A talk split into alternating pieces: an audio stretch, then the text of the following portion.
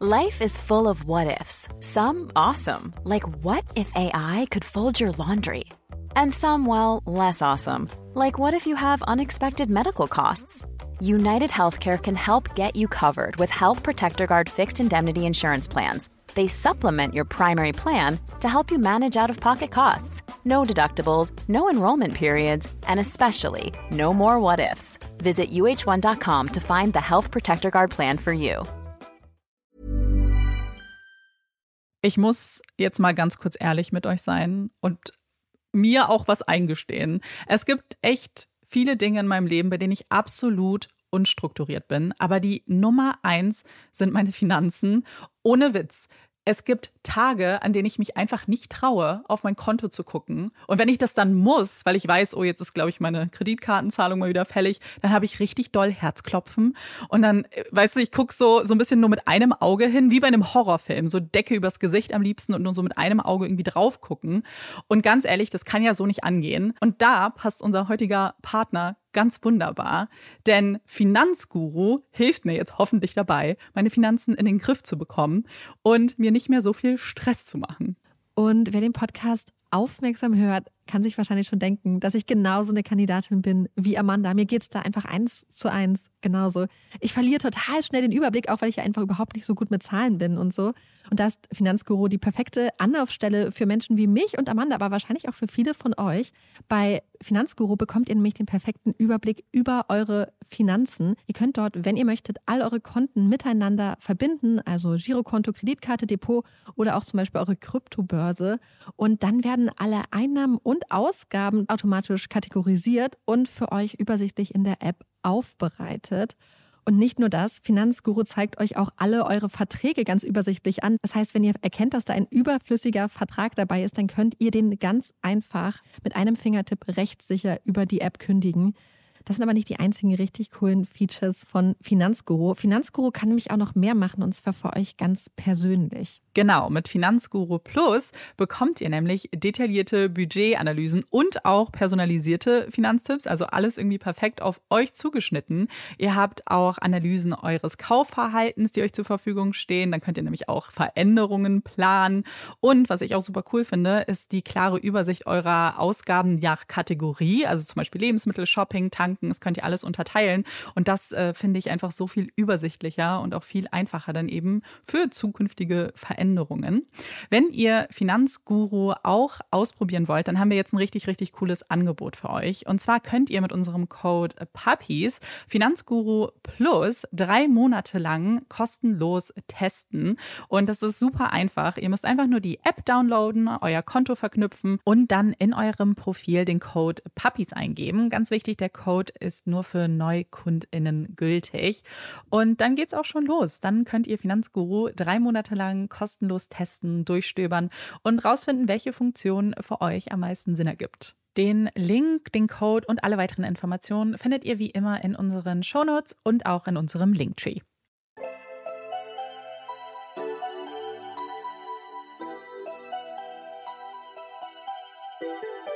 Herzlich willkommen bei Puppies in Crime, unserem True Crime Podcast. Ich bin Marike. Und ich bin Amanda.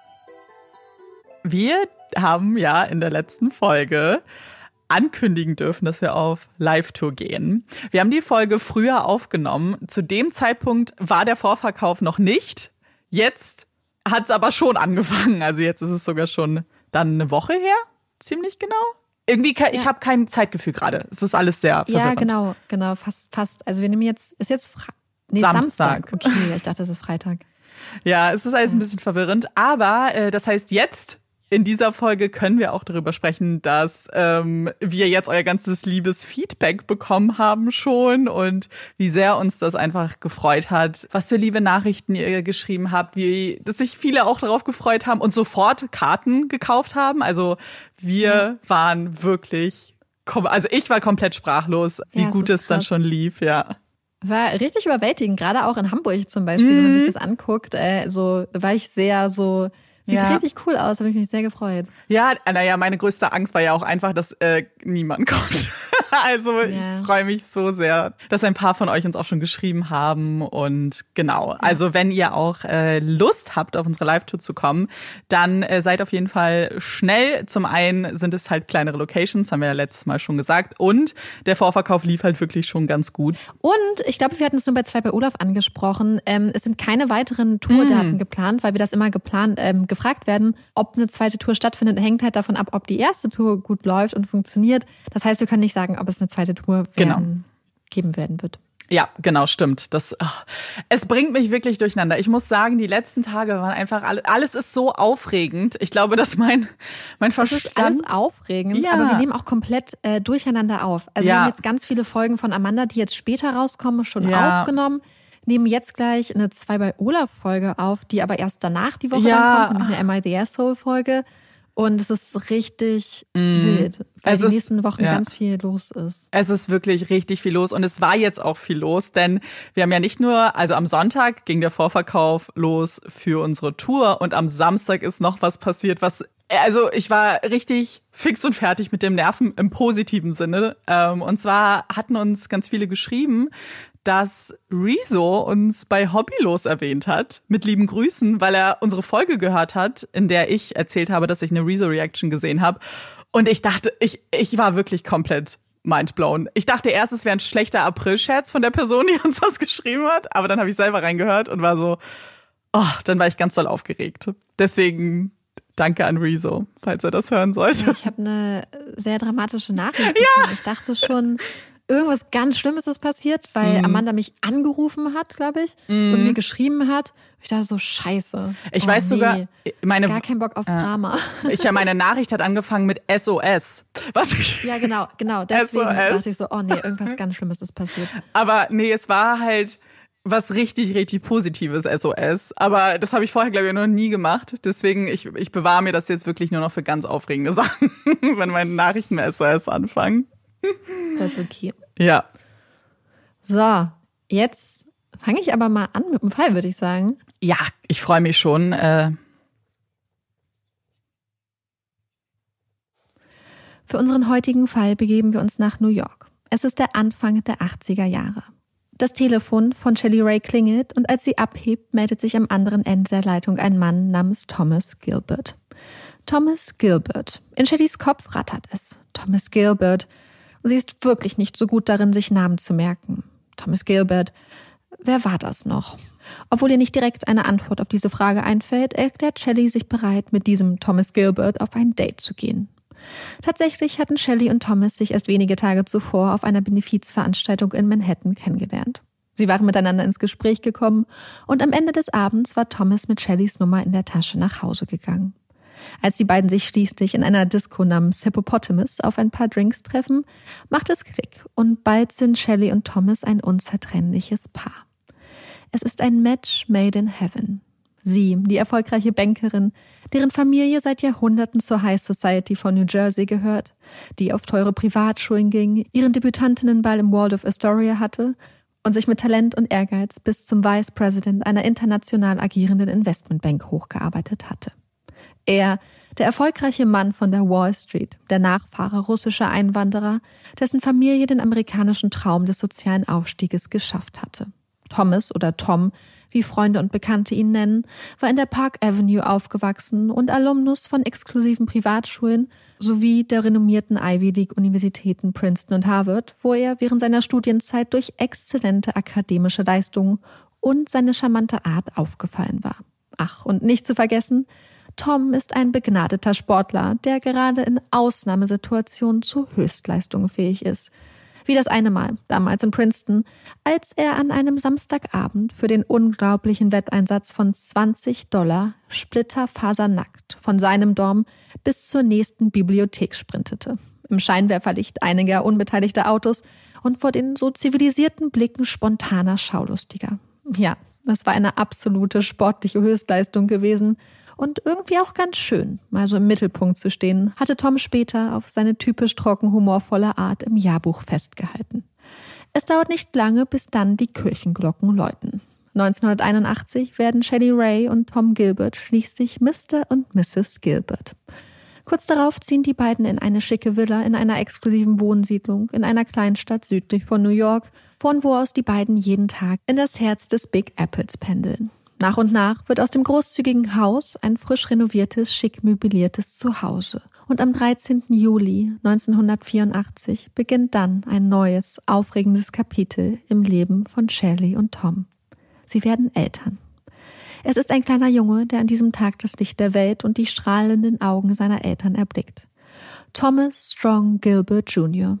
So soll der kleine Mann heißen. Tommy, wie Shelley und Tom ihren Sohn nennen, ist, wie sich bald herausstellen wird, ein äußerst schlaues und neugieriges Kerlchen. Da scheint der kleine Junge mit den blonden Ringelöckchen also ganz nach seinen Eltern zu kommen. Ende der 80er Jahre ziehen die Gilberts zurück nach New York. Es ist Zeit, dass Tommy in die Fußstapfen seines Papas tritt.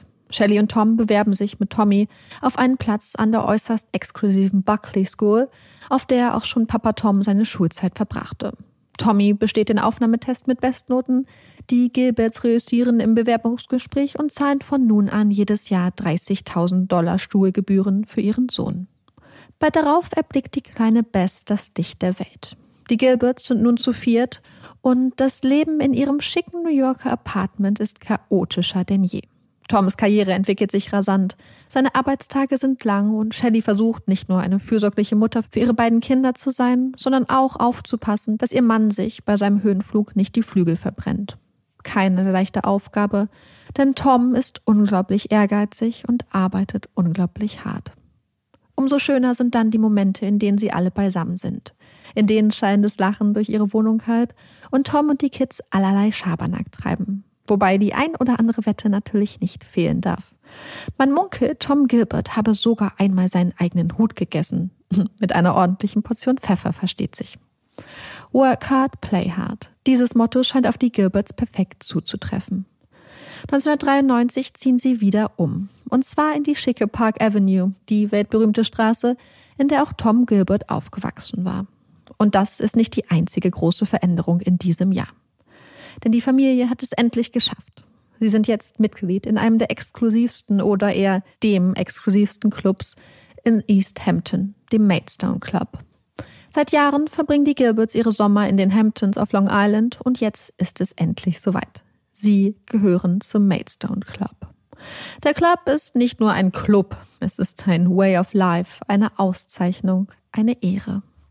Im nächsten Jahr kaufen Shelley und Gilbert dann ein eigenes Sommerhaus in East Hampton. Das großzügige Haus aus den 30er Jahren liegt exklusiv und bietet von einem eigenen Bibliothekszimmer, einem Kamin für lauschige Abende bis hin zu wunderschönem Ausblick auf weite Felder und das Meer alles, was das Herz begehren könnte.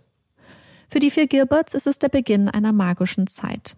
Lange, warme Sommer, in denen sie das laute, stickige Chaos New Yorks gegen die Idylle der Hamptons eintauschen.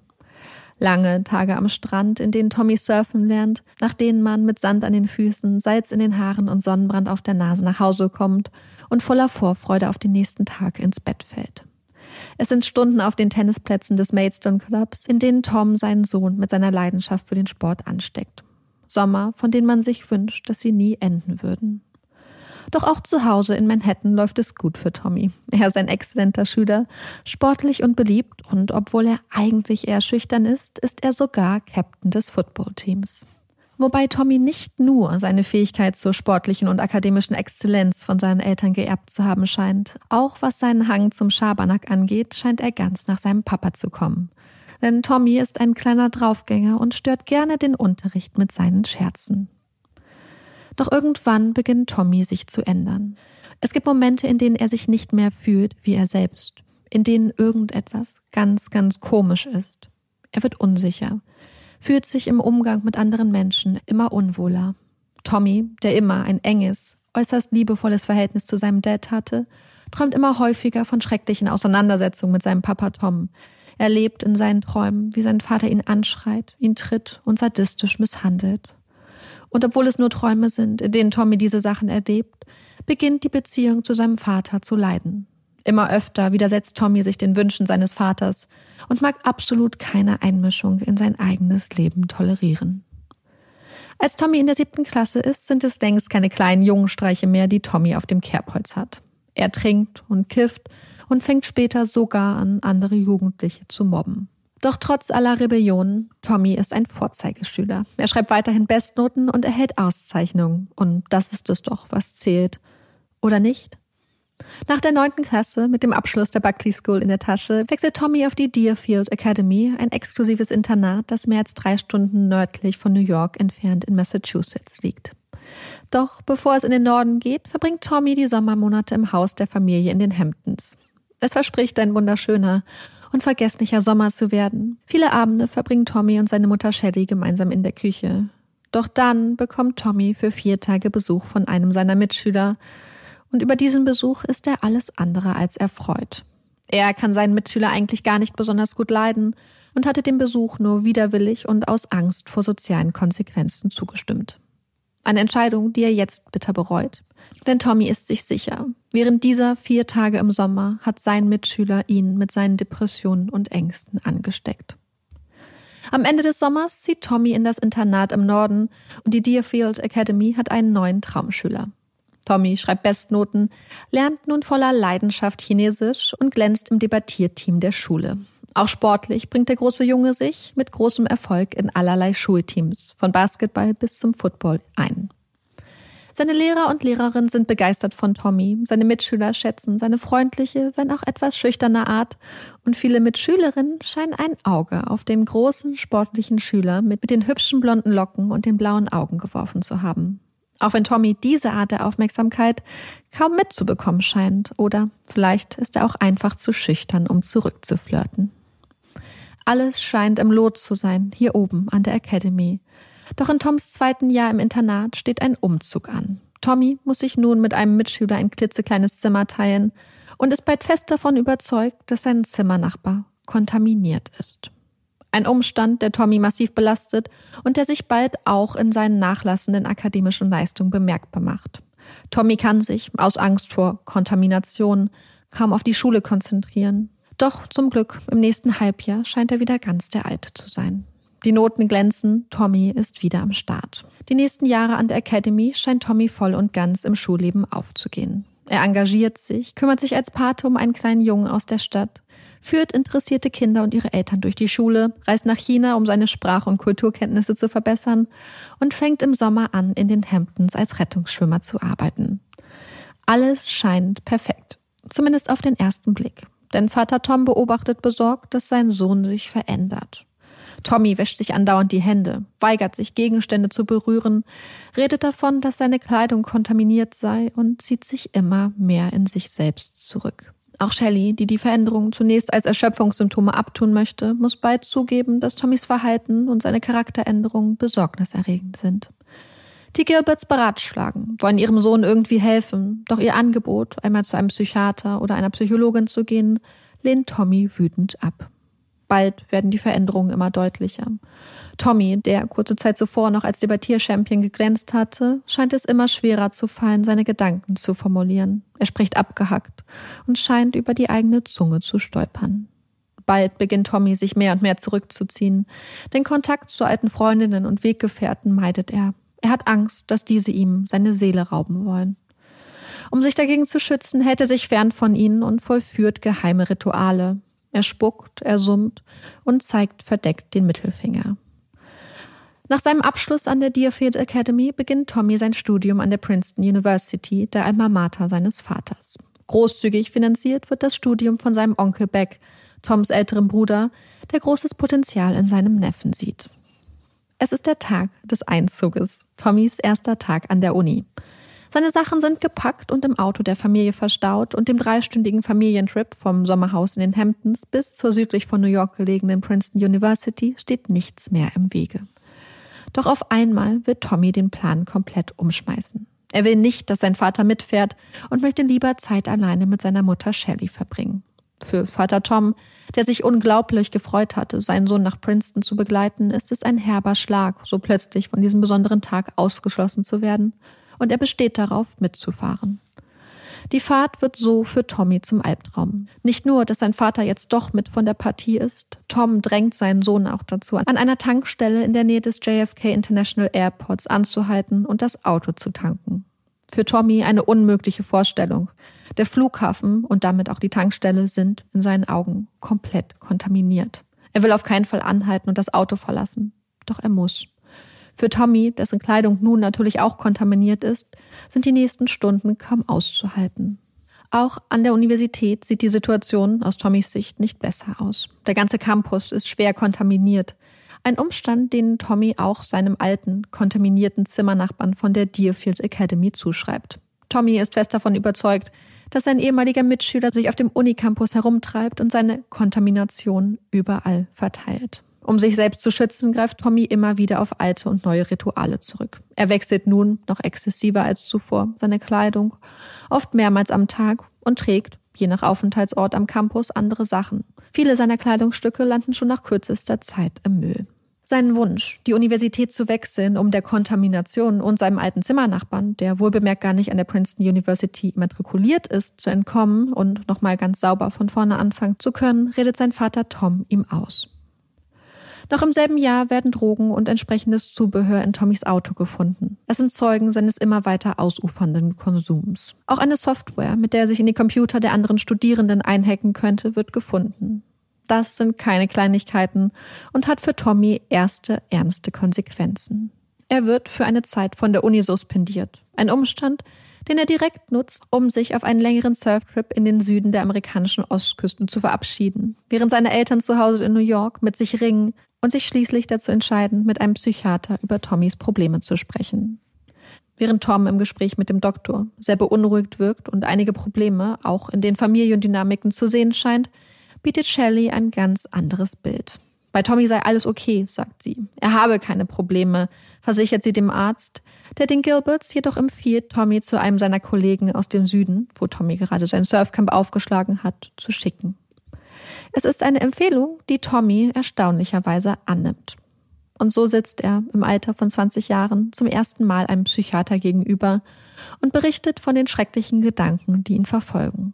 Davon, dass Menschen versuchen würden, seine Seele zu stehlen, dass sie seine Gedanken töten würden, dass sie kontaminiert sind. Tommy weiß, dass das verrückt klingt, aber so ist es nun mal. Nach seinem ersten Gespräch mit Tommy stellt der Psychiater eine depressive Störung fest, vermerkt den Verdacht einer Psychose und verschreibt Tommy ein Medikament, das insbesondere zur Behandlung bei Schizophrenie eingesetzt wird und eine antipsychotische Wirkung hat. Zudem wendet der Arzt sich an Tom und Shelley. Tommy muss dringend in stationäre psychiatrische Behandlung. Doch trotz des aus ärztlicher Sicht äußerst dringenden Handlungsbedarfes geschieht nichts. Statt in einer Klinik bleibt Tommy die nächsten Monate weiter in Charleston an der südlichen Ostküste der USA und verbringt seine Tage am Strand und auf dem Surfbrett. Immerhin nimmt er regelmäßig an Therapiesetzungen mit seinem Psychiater teil, der nun mitbeobachten muss, wie Tommy sich immer mehr in seine Angst vor Kontamination hineinsteigert. Denn so schön das Surferleben des blonden Sunnyboys von außen auch aussehen mag, Innerlich leidet Tommy Höllenqualen. Angst vor Kontamination, Angst vor den anderen Menschen, Paranoia, Panikattacken. Tommy zieht sich immer mehr von der Welt zurück. Zwei Monate nach ihrer ersten Sitzung steht dann der Verdacht einer möglichen Schizophrenie im Raum. Für Shelley und Tom Gilbert sind das Nachrichten, die schwer zu verdauen sind. Doch sie können die Fakten, die auf dem Tisch liegen, nicht länger ignorieren. Auch Shelley nicht. Noch Monate zuvor hatte sie dem Arzt gegenüber versichert, alles wäre normal, alles wäre gut bei Tommy. Sie hatte es nicht gesehen oder es vielleicht auch einfach nicht wahrhaben wollen. Ein Verhalten, das man vielleicht besser verstehen kann, wenn man einen Blick in Shellys Vergangenheit wirft. Shelley hatte als Kind und Jugendliche jahrelang hilflos mit ansehen müssen, wie ihr geliebter Vater Wilton Treat Ray mit massiven psychischen Problemen gekämpft hatte. Anfang der 60er Jahre hatte man bei ihm schließlich eine bipolare Störung diagnostiziert. Vier Jahre später, im Mai 1966, hatte er sich aufgrund einer akuten Depression in eine psychiatrische Klinik begeben, wo er zwei Wochen später Suizid begann. Für Shelley, die damals noch im Teenageralter war, war es ein brutaler, kaum aushaltbarer Schlag, ein schrecklicher Verlust, ein unglaublicher Schmerz. Und auch ihr Mann Tom hat Erfahrung mit der Thematik. Seine Mutter, Mabel Gilbert, hatte man als psychotisch diagnostiziert. Es ist eine familiäre Vorgeschichte und möglicherweise Vorbelastung, die Tommys Psychiater sehr interessiert und die er gemeinsam mit Shelley, ihrem Mann Tom sowie dessen Bruder Beck in einem langen Telefongespräch ausführlich bespricht. Denn Tommy geht es immer schlechter. Er beginnt zu überlegen, ob er sich eine Waffe kaufen sollte und wird schließlich Ende Februar 2005 wegen akuter Suizidgedanken in die Notaufnahme gebracht. Er hatte selbst den Notruf verständigt, die Behandlung vor Ort im Krankenhaus dann jedoch abgelehnt und das Krankenhaus auf eigene Faust wieder verlassen. Ein paar Tage später, nach mehreren Nächten voller Angst und ohne Schlaf, landet Tommy wieder im Krankenhaus. Dieses Mal lässt er sich auf eine Behandlung ein, nur um sie dann, gegen den ausdrücklichen ärztlichen Rat, sofort wieder abzubrechen und das Krankenhaus zu verlassen. Tommys Psychiater, der schon fünf Monate zuvor empfohlen hatte, dass Tommy unbedingt stationär behandelt werden müsste, pocht wieder darauf, dass Tommy unbedingt in eine psychiatrische Klinik müsste. Zur Not auch gegen seinen Willen. Doch Shelley und Tom können sich nicht dazu durchringen, diesen Schritt zu gehen. Sie haben auf der einen Seite Angst um Tommy, aber sie haben auch Angst davor, die Beziehung zu ihrem Sohn nachhaltig zu schädigen. Zwei Jahre nachdem er von der Princeton University suspendiert wurde, kehrt Tommy schließlich, auf Drängen und zur großen Freude seines Vaters, zurück an die Uni. Hoffnung keimt auf. Tommy ist sogar bereit, sich wieder in psychiatrische Behandlung zu begeben. Dieses Mal erhält er unter anderem die folgenden Diagnosen. Aufmerksamkeitsdefizit, Hyperaktivitätsstörung, das Tourette-Syndrom sowie eine Zwangsstörung. Neue Diagnosen, neue Medikamente, alte Probleme. Im Frühjahr des folgenden Jahres ruft Tommy wieder den Notruf. Er hatte tagelang große Mengen an Kokain und psychedelischen Pilzen konsumiert und sei längere Zeit bewusstlos gewesen. Während Sanitäter sich um den verwirrten, zitternden und nur in Boxershorts gekleideten Tommy kümmern, entdecken Polizisten signifikante Mengen verschiedener Drogen sowie entsprechendes Zubehör in dessen Zimmer. Tommy wird mit dem Verdacht auf eine Drogenüberdosis ins Krankenhaus gebracht und dort, obwohl er nicht ansprechbar ist, wegen diverser Drogendelikte verhaftet. Statt auf der Polizeiwache verbringt er die Nacht jedoch im Krankenhaus, wo er sich als schwieriger und gewalttätiger Patient herausstellt und später wegen eines schweren tätlichen Angriffs auf eine der Krankenpflegerinnen erneut verhaftet wird. Es sind schwere Vorwürfe und Anklagepunkte, die jedoch nach einigen Monaten auf Bewährung sowie Tommys Teilnahme an einem Interventionsprogramm keine weiteren Konsequenzen für den Studenten nach sich ziehen werden. Einige Monate später ist Tommy zurück in den Hamptons im Sommerhaus seiner Familie. Es ist das Labor Day Weekend, das lange Wochenende im September, an dem jedes Jahr der amerikanischen Arbeiterbewegung gedacht wird. Auch Tommys Eltern Shelley und Tom sind da. Viele der Probleme, die in der Vergangenheit auf der Eltern-Sohn-Beziehung gelastet hatten, scheinen an diesem Wochenende fast vergessen. Tommy nutzt das Wochenende voll aus. Obwohl er immer noch schüchtern und eher introvertiert ist, hüpft er von Party zu Party und läuft dabei einer jungen Dame immer wieder über den Weg.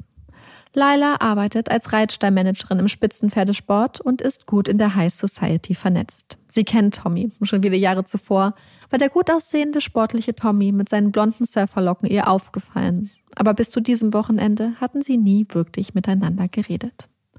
Aber wenn Laila ganz ehrlich ist, so wirklich gut läuft das erste Gespräch zwischen den beiden auch wirklich nicht. Tommy ist unglaublich zurückhaltend und ziemlich awkward. Doch mit jedem Gespräch schafft Laila es, ihn mehr aus seinem Schneckenhäuschen zu locken. Bald erkennt sie, dass Tommy nicht nur gut aussieht, sondern auch einen unglaublich tollen, äußerst trockenen Humor hat. Es ist wohl dieselbe Art von Humor, mit der schon sein Vater Tom viele Jahrzehnte zuvor das Herz von Shelley erobert hatte. Laila und Tommy verbringen immer mehr Zeit miteinander und zeigen einander auch immer mehr ihre verletzlichen Seiten. Laila kennt sich aus mit psychischen Problemen, hatte einige Jahre zuvor mit 19 nach jahrelangen schweren Depressionen versucht, Suizid zu begehen. Von außen betrachtet sind die beiden ein echtes Traumpaar. Shelley und Tom sind begeistert von der neuen Freundin ihres Sohnes und auch Lailas Freunde und Familie schwärmen von Tommys hinreißender Art. Doch hinter der glänzenden Fassade liegen immer noch dunkle Abgründe und Ängste. Tommy ist mittlerweile davon überzeugt, dass sowohl das Sommerhaus als auch sein Vater kontaminiert sind. Auch ist er sich sicher, dass es eine große Zeitung sowie eine Fernsehsendung auf ihn abgesehen hätten. Tommy überlegt anwaltlich, gegen die in seinen Augen ganz klar gegen ihn gerichteten Schmähungen vorzugehen. Wenn er Laila von seinen Beobachtungen und Gedanken erzählt, versucht sie ihn zu beruhigen. Niemand macht sich über dich lustig. Niemand hat es auf dich abgesehen. Doch trotz aller Liebe, so ganz glauben kann Tommy ihr nicht. 2008, im Alter von 23 Jahren, begibt Tommy sich wieder in psychiatrische Behandlung. Wieder gibt es neue Medikamente und viele und äußerst schwerwiegende Diagnosen. Tommy ist mittlerweile fest davon überzeugt, dass andere Menschen, allen voran sein Vater Tom, seine Seele stehlen wollen und hat den Verdacht, dass sein Vater ihn verhext hat. Verzweifelt überlegt er, wie er sich gegen den Diebstahl seiner Seele wehren könnte. Trotz dieser gravierenden psychischen Probleme scheint Tommys Leben mit Laila an seiner Seite immer weiter bergauf zu gehen. Sie unterstützt ihn und stellt ihn, wenn es sein muss, auch vor harte Entscheidungen. Eine davon ist ein Ultimatum. Die Drogen oder ich. Tommy entscheidet sich für Laila und zieht bald darauf zu ihr und ihren Eltern. Doch die Hilfe und Unterstützung ist nicht nur einseitig. Mit Tommy an ihrer Seite fühlt Laila sich stärker, sicherer, hat das Gefühl, nicht nur geliebt, sondern wirklich gesehen und geschätzt zu werden. Als sie einmal mit einer Lungenentzündung in Florida im Krankenhaus landet, springt Tommy ohne zu zögern ins Auto und macht sich auf die 25-stündige Fahrt in den Süden, um ihr beizustehen. Immer mehr scheint der Weg für Laila und Tommy vorgezeichnet. Verlobung, Hochzeit, wann machst du dir endlich einen Antrag, Tommy? Die beiden sind füreinander bestimmt. Worauf wollen sie noch warten? Doch Tommy fühlt sich immer mehr von den ständigen Fragen und Hinweisen bedrängt. Er nimmt wieder Drogen. Ein ständiger Streitpunkt in seiner Beziehung, die sich eh schon längst mehr wie eine gute Freundschaft statt wie eine romantische Beziehung anfühlt. Bald ist für beide klar, eine gemeinsame Zukunft gibt es für sie nur im Rahmen einer Freundschaft. Eine Freundschaft, die für beide jedoch weiterhin wichtiger Pfeiler in ihrem Leben bleibt. Nicht zuletzt, da Tommy und Laila weiterhin zusammen wohnen. Tommy, der mittlerweile seinen Abschluss in Wirtschaftswissenschaften in der Tasche hat, macht nun erste Schritte, um den großen Fußstapfen seines Vaters an der Wall Street zu folgen. Er will einen eigenen Hedgefonds aufbauen. Ein Vorhaben, das Vater Tom unglaublich glücklich und stolz macht, und auch Laila unterstützt Tommy tatkräftig, wo sie nur kann. Gemeinsam hängen die beiden auf allerlei High Society Partys ab, führen charmanten Smalltalk, lernen Leute kennen und versuchen Menschen mit tiefen Taschen von Tommys Projekt zu überzeugen. Zu Lailas großer Enttäuschung scheint Tommys anfängliche Motivation jedoch schnell abzuebben und anstatt all seine Energie und Zeit in ein neues Unternehmen zu investieren, chillt Tommy oft tagelang herum, ohne irgendeinen produktiven Fortschritt zu machen. Auch Tom Gilberts Versuche, Tommy mit Rat und Tat zur Seite zu stehen, werden trotzig abgelehnt. Doch Tom will nicht aufgeben. Er liebt seinen Sohn und sieht trotz all der Schwierigkeiten so viel Potenzial in ihm. Als Vater Tom schließlich auch einen eigenen Hedgefonds gründet, will er Tommy als Analysten mit ins Boot holen und macht sich genaue Gedanken, wie sein Sohn seine Talente in die neue Firma einbringen kann. Ganz genau fasst er alles zusammen und schickt Tommy eine E-Mail mit den Details und der sanften Bitte, doch endlich das Kriegsbeil zu begraben. Doch so sehr Thomas sich auch wünscht, wirkliches Interesse am Hedgefonds seines Vaters und auch an seinen eigenen Projekten scheint Tommy nicht zu haben. Und auch seine psychischen Probleme scheinen wieder stärker zu werden. Auf Anraten seines Psychiaters beginnt Tommy eine Therapie bei einer Psychologin, die bald darauf von Tom Gilbert kontaktiert und um Hilfe gebeten wird. Tom scheint sich immer hilfloser zu fühlen, sucht nach Wegen, wie er seinen Sohn unterstützen kann, wie er ihm helfen kann, auf eigenen Beinen zu stehen. Er weiß, dass Tommy Hilfe braucht, dass er lernen muss, Verantwortung für sein eigenes Leben zu übernehmen, statt diese auf andere abzuwälzen und ihnen die Schuld für seine Probleme zu geben. Zumindest in einem Punkt scheint sich das Blatt für Tommy, der nun schon seit einiger Zeit wieder bei seinen Eltern wohnt, zu wenden. Im Spätsommer 2011 läuft er Peter, einem alten Mitschüler aus Buckley-Zeiten, über den Weg. Peter war in der Privatschule zwei Jahrgänge über Tommy gewesen und die beiden verstehen sich bei ihrem zufälligen Wiedersehen am Strand auf Anhieb prima. Kurz darauf zieht Tommy von zu Hause aus und zu Peter in die Wohnung. Die Miete bezahlen weiterhin seine Eltern. Die Freundschaft und auch das Zusammenleben mit Peter ist für Tommy ein echter Glücksgriff. Peter nimmt Tommy unter seine Fittiche, stellt ihn Leuten vor, nimmt ihn mit zu Veranstaltungen und verschafft ihm sogar durch seine Connections einen Job in einer angesagten Bar. Ein Job, den Tommy jedoch nach kurzer Zeit hinschmeißt. Eine kommunikative Bar ist nicht unbedingt der beste Ort für einen Menschen mit Tommys Problemen. Aus der anfänglichen Bewunderung, die Tommy für Peter verspürt hat, wird mit der Zeit jedoch reiner Neid. Peter ist so selbstsicher, so charmant, so gesellig, so gut vernetzt, respektiert und erfolgreich. Er hat alles das und ist alles das, was Tommy haben will und sein möchte. Für einige Monate zieht Tommy dann zurück zu seinen Eltern, ehe er schließlich wieder zu Peter in die WG zieht. Doch während er nach außen weiterhin den charismatischen Sunny Boy der New Yorker High Society mimt, verfolgen seine Ängste ihn auf Schritt und Tritt. Tommy ist jetzt davon überzeugt, dass Peter sich in seinen Computer einhackt, dass er versucht, ihn und seinen Hedgefonds zu sabotieren. Er spielt wieder mit dem Gedanken, sich eine Waffe zu besorgen. Immer mehr rückt Peter in das Zentrum von Tommys Gedanken. Er ist derjenige, der für Tommys Misserfolge verantwortlich ist. Da ist Tommy sich sicher.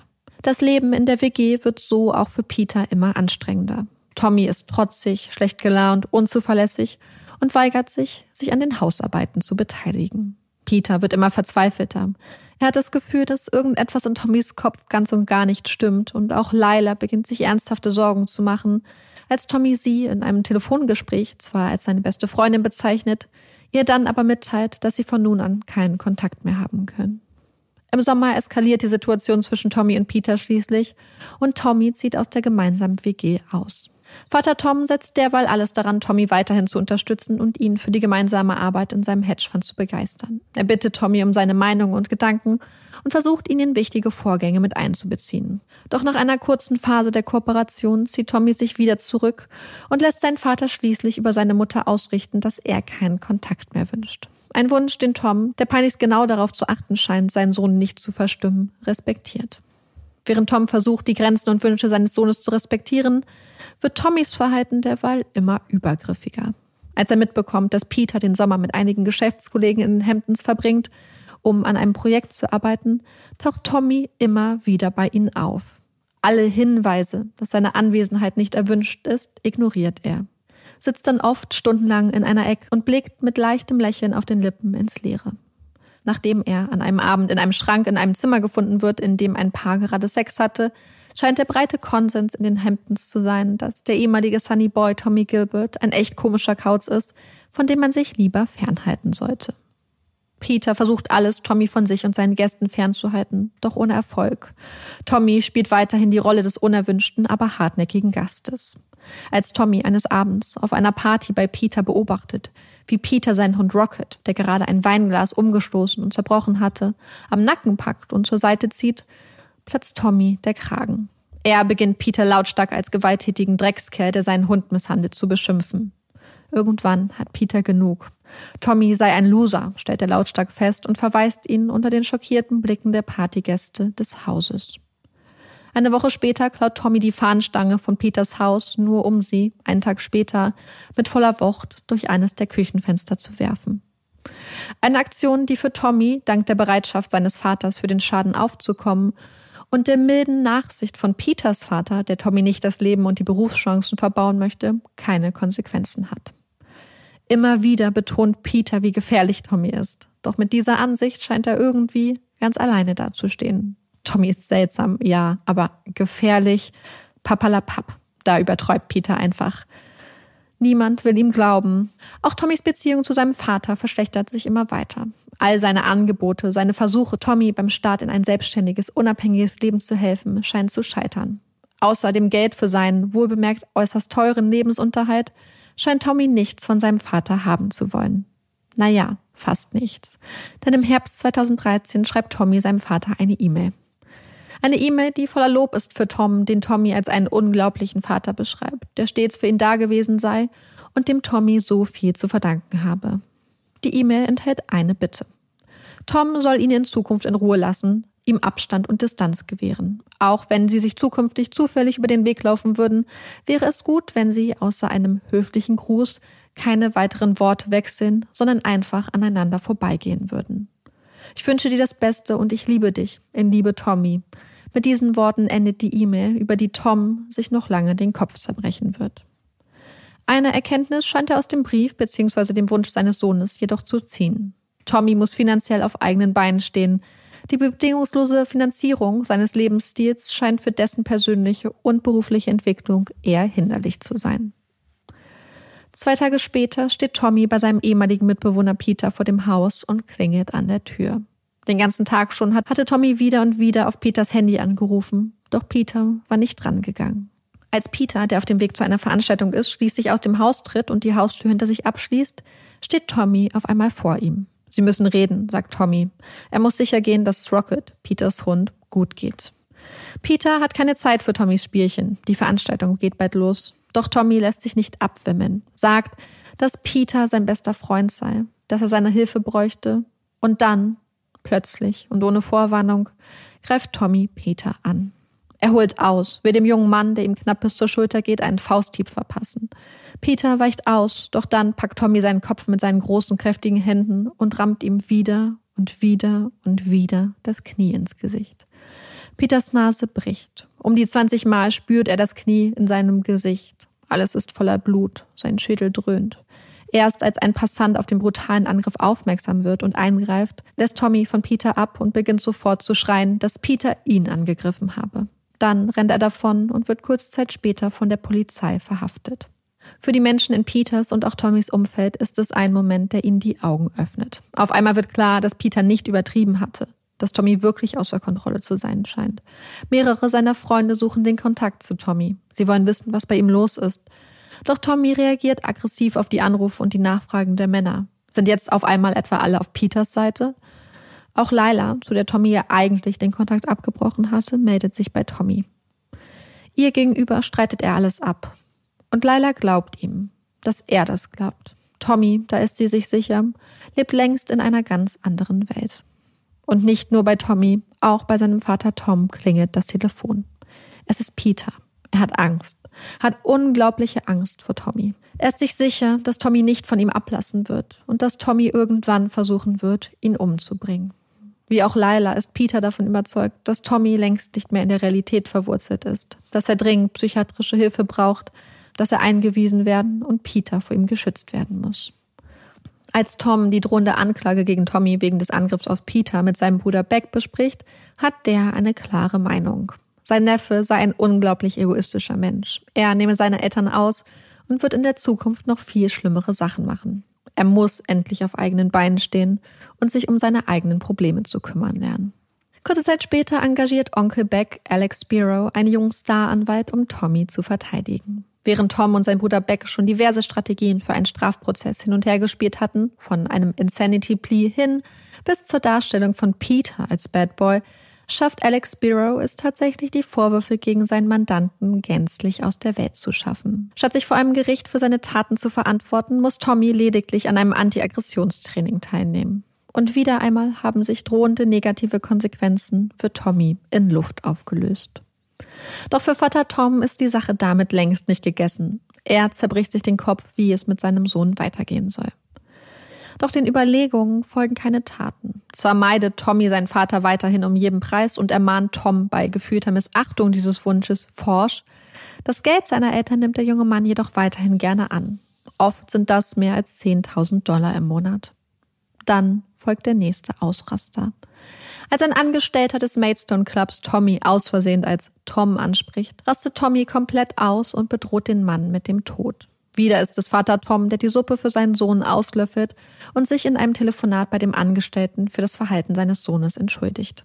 Tommy wird derweil immer mehr von seinen Ängsten umgetrieben. Er wittert das Böse jetzt hinter jeder Ecke. Er beginnt, große Summen Geld in diverse Sicherheitsvorkehrungen für seine Wohnung und das Sommerhaus seiner Eltern zu investieren und engagiert unter anderem entgegen dem ausdrücklichen Wunsch seiner Eltern einen Sicherheitsdienst für das Haus in den Hamptons. Als Lila Tommy zu dieser Zeit einen Besuch in seiner neuen Wohnung abstattet, ist sie besorgt. Tommy wirkt nur noch wie eine unglückliche Hülle seiner selbst. Sie versucht ihn zu überreden, sofort einen Psychiater aufzusuchen, doch Tommy lehnt ab. Zur gleichen Zeit sammelt Vater Tom in einem Dokument unter der Überschrift All About Saving Tommy Gilbert diverse Ideen zur Rettung seines Sohnes. Am vielversprechendsten scheint für ihn die Zusammenarbeit mit Tommys Anwalt. Er hofft, dass der junge Mann Tommy dazu überreden kann, endlich seine Medikamente zu nehmen. Doch Tommy sieht keinen Bedarf dafür. Anfang des Jahres 2014, Tommy ist zu diesem Zeitpunkt 23 Jahre alt, verkündet er seinem Langzeitpsychiater, dass er weder Medikamente noch eine psychiatrische Behandlung brauchen würde. Termine bei seiner Psychologin würden vollkommen ausreichen. Es ist eine beunruhigende Entwicklung. Tommy, da ist sich sein Psychiater sicher, erkennt nicht, dass er krank ist und dass er die Medikamente, die ihm zur Behandlung seiner Psychosen und seiner Schizophrenie verschrieben wurden, eigentlich unbedingt braucht. Auch seine Psychologin sieht seinen Zustand als äußerst kritisch. Tommy ist alles andere als stabil. Immerhin, einige Monate später begibt Tommy sich auf die Empfehlung seiner Psychologin wieder in psychiatrische Behandlung bei einem neuen Arzt. Wieder gibt es eine Menge Diagnosen, unter anderem eine bipolare Störung, die gleiche Störung an der auch sein Großvater mütterlicherseits gelitten hatte, wieder eine Schizophrenie, eine psychotische Störung sowie eine Zwangsstörung. Neben einem neuen Psychiater hat Tommy bald auch eine neue Frau an seiner Seite. Doch wie so viele Frauen vor ihr merkt auch Brianna schnell, dass der blonde High Society Mann ganz anders ist, als sein strahlendes Äußeres es vermuten lässt. Dass er plan- und antriebslos ist und von starker Unsicherheit und Unzufriedenheit geplagt wird. Doch Brianna mag Tom und als er ihr nach nicht einmal einer Woche Dating den Vorschlag macht, zu ihm in seine Wohnung zu ziehen, willigt sie ein. Ein paar Tage später schreibt Tommy eine Nachricht an einen Mann aus Ohio. Hi, wie geht es Ihnen? Ich wäre an der Glock interessiert, falls sie noch verfügbar wäre. Kurz darauf erhält er eine Antwort. Die Waffe ist noch verfügbar. An Tommy direkt schicken könne er die Waffe jedoch nicht, schreibt der Mann. Er müsse sie in diesem Fall an ein in New York zugelassenes Waffengeschäft schicken, von der sich Tommy die Waffe dann abholen könnte. Eine Option, die für Tommy nicht in Frage kommt.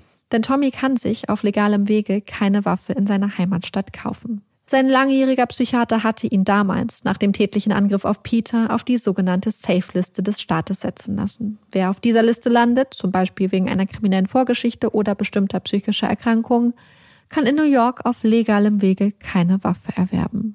Dass der Mann aus Ohio die Waffe also an ein offizielles Waffengeschäft sendet, scheidet als Option somit aus. Tommy entscheidet sich stattdessen dazu, die Waffe persönlich aus dem mehr als neun Autostunden entfernt gelegenen Clarksburg abzuholen. 575 Dollar kostet ihn die Waffe. Er bezahlt mit dem Geld seiner Eltern. Den kommenden Sommer wird Tommy dann mit seiner neuen Freundin Brianna in den Hamptons verbringen. Allerdings ist das Sommerhaus seiner Familie für mehrere Monate vermietet. Kein Problem, denkt Tommy sich und baut, ohne eine Baugenehmigung vom zuständigen Bauamt einzuholen oder seine Eltern um Erlaubnis zu bitten, einfach ein kleines Gartenhäuschen auf dem Grundstück auf. Es sind ein paar aufregende Tage, die Tommy und Brianna in dem kleinen Häuschen verbringen, bis schließlich die Mieter des Sommerhauses auf der Matte stehen und alles andere als entzückt sind, dass da auf dem Grundstück, für dessen Miete sie viele, viele tausende Dollar pro Monat bezahlen, zwei Menschen in einem Gartenhäuschen hausen. Um den Sommer trotzdem in den Hamptons verbringen zu können, mieten Brianna und Tommy dann ein Zimmer bei einer Familie. Tommy verbringt in den folgenden Monaten viel Zeit am Strand. Er surft und scheint weiterhin von Peter besessen zu sein. Dreimal ruft er beim Tierschutzbüro an und meldet, dass Peter Smith seinen Hund Rocket misshandeln würde. Bis Peter schließlich spontanen Besuch vom Tierschutz erhält und offiziell festgestellt wird, Peters Hund geht es wunderbar. Tommys 30. Geburtstag rückt immer näher. Doch während seine alten Weggefährten und Weggefährtinnen alle ihren Platz im Leben gefunden zu haben scheinen, während sie immer weiter die Karriereleiter hochklettern, ihre Bankkonten füllen, sich verloben, heiraten, Kinder kriegen, taumelt Tommy weiterhin ziellos durch sein Leben. Voller Neid blickt er auf die anderen, die, die alles haben, die alles geschafft haben, die erfolgreich sind. Und auf die, die ihn in seinen Augen sabotieren. Die, die alles daran setzen, seinen Erfolg zu verhindern und ihm seit Jahren Steine in den Weg legen. Sein Onkel Beck versucht ihn zu motivieren. Junge Banker können locker bis zu 300.000 Dollar Jahresgehalt verdienen. Wäre es nicht wert, sich das einmal genauer anzugucken? Doch Tommy scheint an Becks gut gemeintem Vorschlag nicht interessiert zu sein. Er scheint den Kontakt zu seinem Onkel und auch seinem Vater nur dann zu suchen, wenn er etwas von den Männern braucht. Sei es nun das Geld seines Vaters oder die guten Connections seines Onkels. Und so müssen die beiden weite Umwege gehen, um irgendwie doch an Tommy heranzukommen. Meistens sind es Shelley oder Tommys Anwalt, die versuchen, Tommy zu erreichen. Doch auch sie beißen sich oft die Zähne raus. Alle Versuche des Anwalts, Tommy zur Einnahme seiner Medikamente zu überreden, scheitern kläglich. Stattdessen ist Tommy nun regelmäßig in einem Waffenverein und übt das Schießen. Als der Sommer sich dem Ende zuneigt, teilt Tom seinen Sohn mit, dass er dessen wöchentliches Taschengeld, das er ihm zusätzlich zu der monatlichen Miete zahlt, um 200 Dollar die Woche kürzen würde. 600 Dollar statt 800 Dollar in der Woche. Lange hatten seine Eltern mit sich gerungen. Sie wissen, dass es so nicht weitergehen kann, dass Tommy dringend Hilfe braucht. Hilfe zur Selbstständigkeit, eine Motivation, eigenes Geld zu verdienen und auch, um sich in stationäre psychiatrische Behandlung zu begeben. Hilfe, von der Tommy jedoch fest überzeugt ist, dass er sie eben nicht braucht. Dabei eskaliert die Situation immer weiter. Tommy fühlt sich massiv bedroht und immer wieder in die Enge getrieben und wittert überall böse Machenschaften. Und so übt Tommy weiter das Schießen, versteckt seine Sicherheitsvorkehrungen, kauft sich einen Wurfständ und nimmt immer wieder seinen ehemaligen Mitbewohner Peter in den Fokus. Peter hatte, um sich irgendwie vor Tommy zu schützen, eine einstweilige Verfügung gegen ihn erwirkt, die Tommy daran hindern soll, sich Peter zu nähern.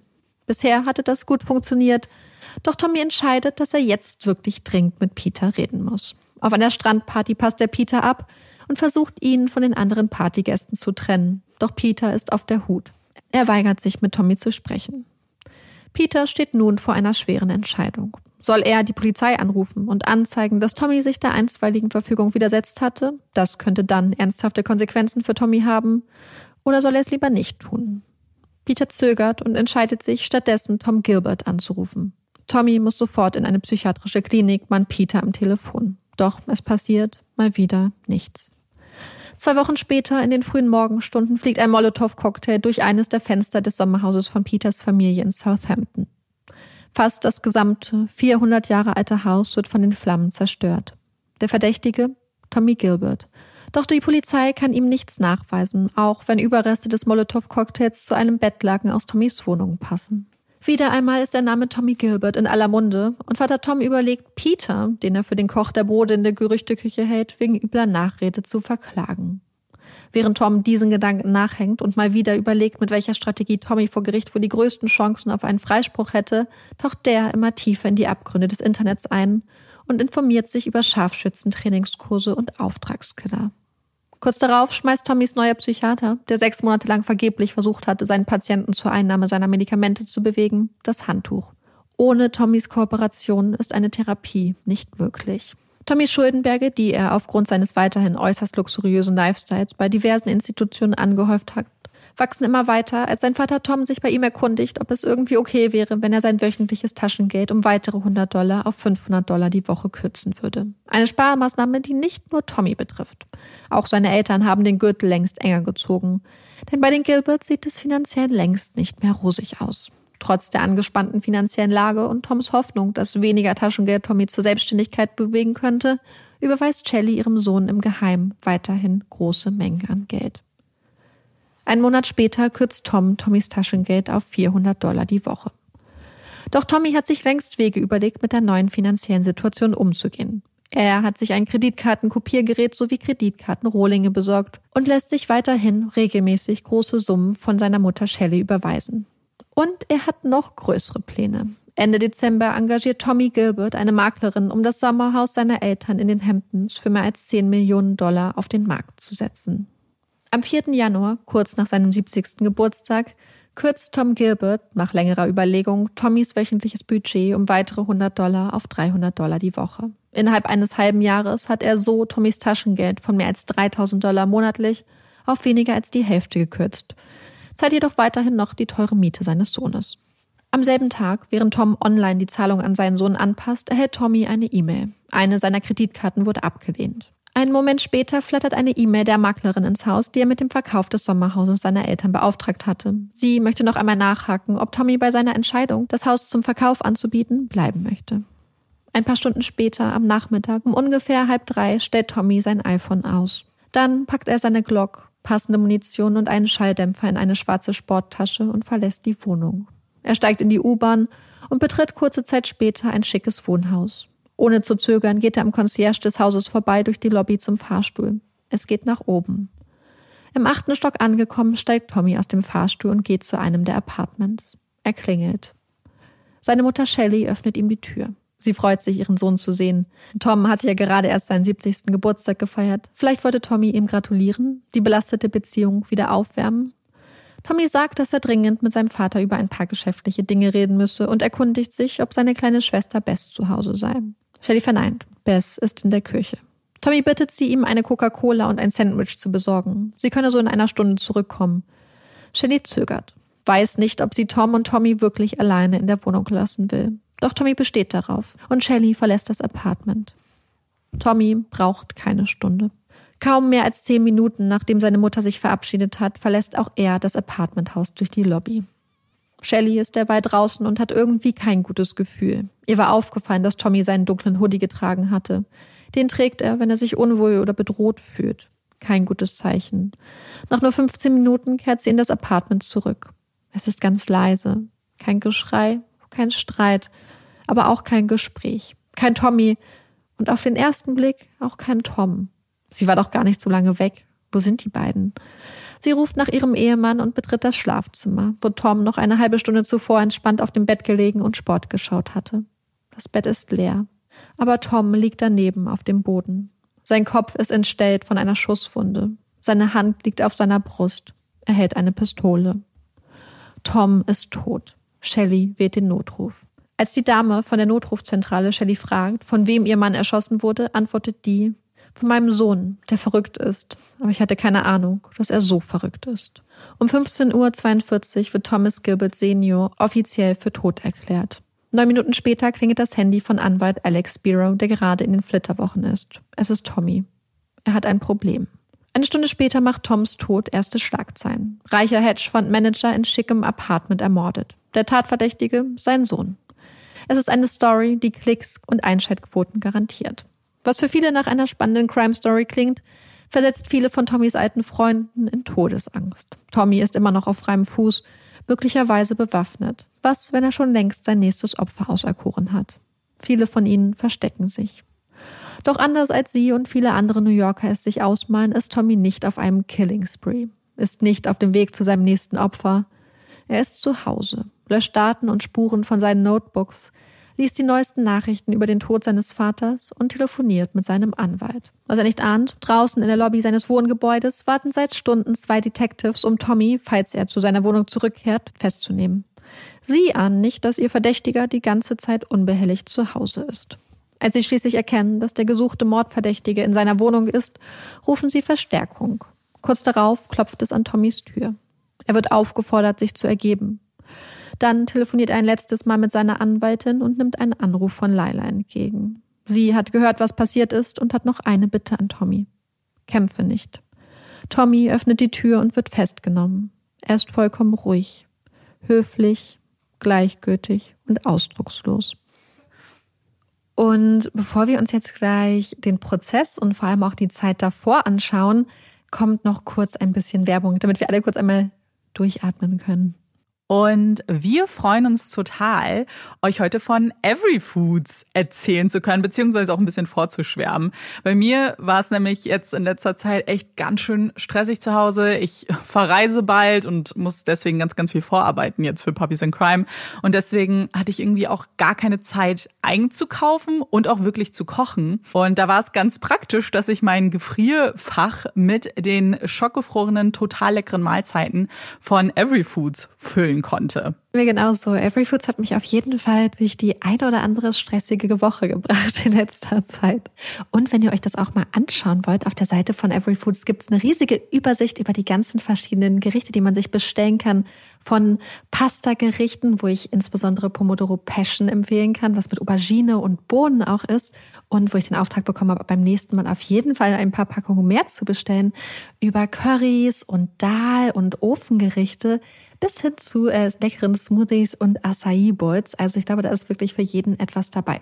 Ja, und wenn ihr jetzt auch mal auf der Website von Every Foods stöbern möchtet und euch auch eins oder vielleicht mehrere von den tollen veganen Gerichten aussuchen möchtet, dann benutzt doch auch unseren Code Puppies. Mit dem könnt ihr nämlich 10% auf eure Bestellung sparen und es gibt auch keinen Mindestbestellwert. Den Link und unseren Code findet ihr auch wie immer in unseren Show Notes und auch im Linktree. Und das war es auch schon mit der Werbung. Schön, dass ihr immer noch dabei seid. So, Tommy ist jetzt festgenommen und die Ermittlungen im Mordfall seines Vaters beginnen. Bei der Autopsie von Toms Leiche wird festgestellt, dass er durch einen Schuss in den Kopf getötet wurde und der Lauf der Pistole hat einen ganz, ganz starken Abdruck an seiner Schläfe hinterlassen, was darauf hindeutet, dass die Waffe vor seinem Tod mit aller Gewalt gegen seinen Kopf gedrückt wurde. Die Nachrichtensender und Zeitungen überschlagen sich derweil mit immer krasseren Schlagzeilen. Ein Mord in der High Society, insbesondere mit einem Trust Fund Baby quasi als Täter, hört sich halt für viele an wie eine Geschichte aus einem Film. Und ich kann mich da auch noch dran erinnern, also an die Schlagzeilen und auch die Bilder. Und äh, kannst du dich auch noch dran erinnern oder könnt ihr euch noch dran erinnern? Also du, äh, Marika hatte mir die Frage schon gestellt, bevor wir angefangen haben mit dem Fall, also mich darauf vorbereitet, was glaube ich jetzt ganz wichtig ist, weil zu dem Zeitpunkt, als du mich gefragt hast, war meine Antwort, na ja, so oberflächlich. Also ich erinnere mich an den, also an den Namen konnte ich mich erinnern und mhm. dass ein Mord an einem Familienmitglied, dass das so das Thema war. Aber jetzt, nachdem ich den Fall gehört habe, weiß ich auch wieder, dass es hauptsächlich diese Schlagzeilen waren, die ich gesehen habe, mhm. ohne überhaupt tiefer Einblicke bekommen zu haben mhm. oder überhaupt so das Verständnis zu haben, wie ich es jetzt, glaube ich, habe, nachdem uns, ja. nachdem du uns alles geschildert hast. Die Schlagzeilen waren damals auch ganz krass, weil es war immer die Schlagzeile verwöhnter Sohn tötet Vater, weil der ihm das Taschengeld mhm. um 100 Dollar die Woche gekürzt Ja, hat. mit dem Taschengeld. Das waren so damals die Hauptschlagzeilen, glaube ich, an die ich mich auch noch erinnern konnte. Dieses, oh krass, da wurde jemand ermordet, weil der Sohn einfach wütend war, dass Ja. er diese 100 Dollar weniger in der Woche hat. Und das fand ich damals total unverständlich und fand das richtig, richtig krass.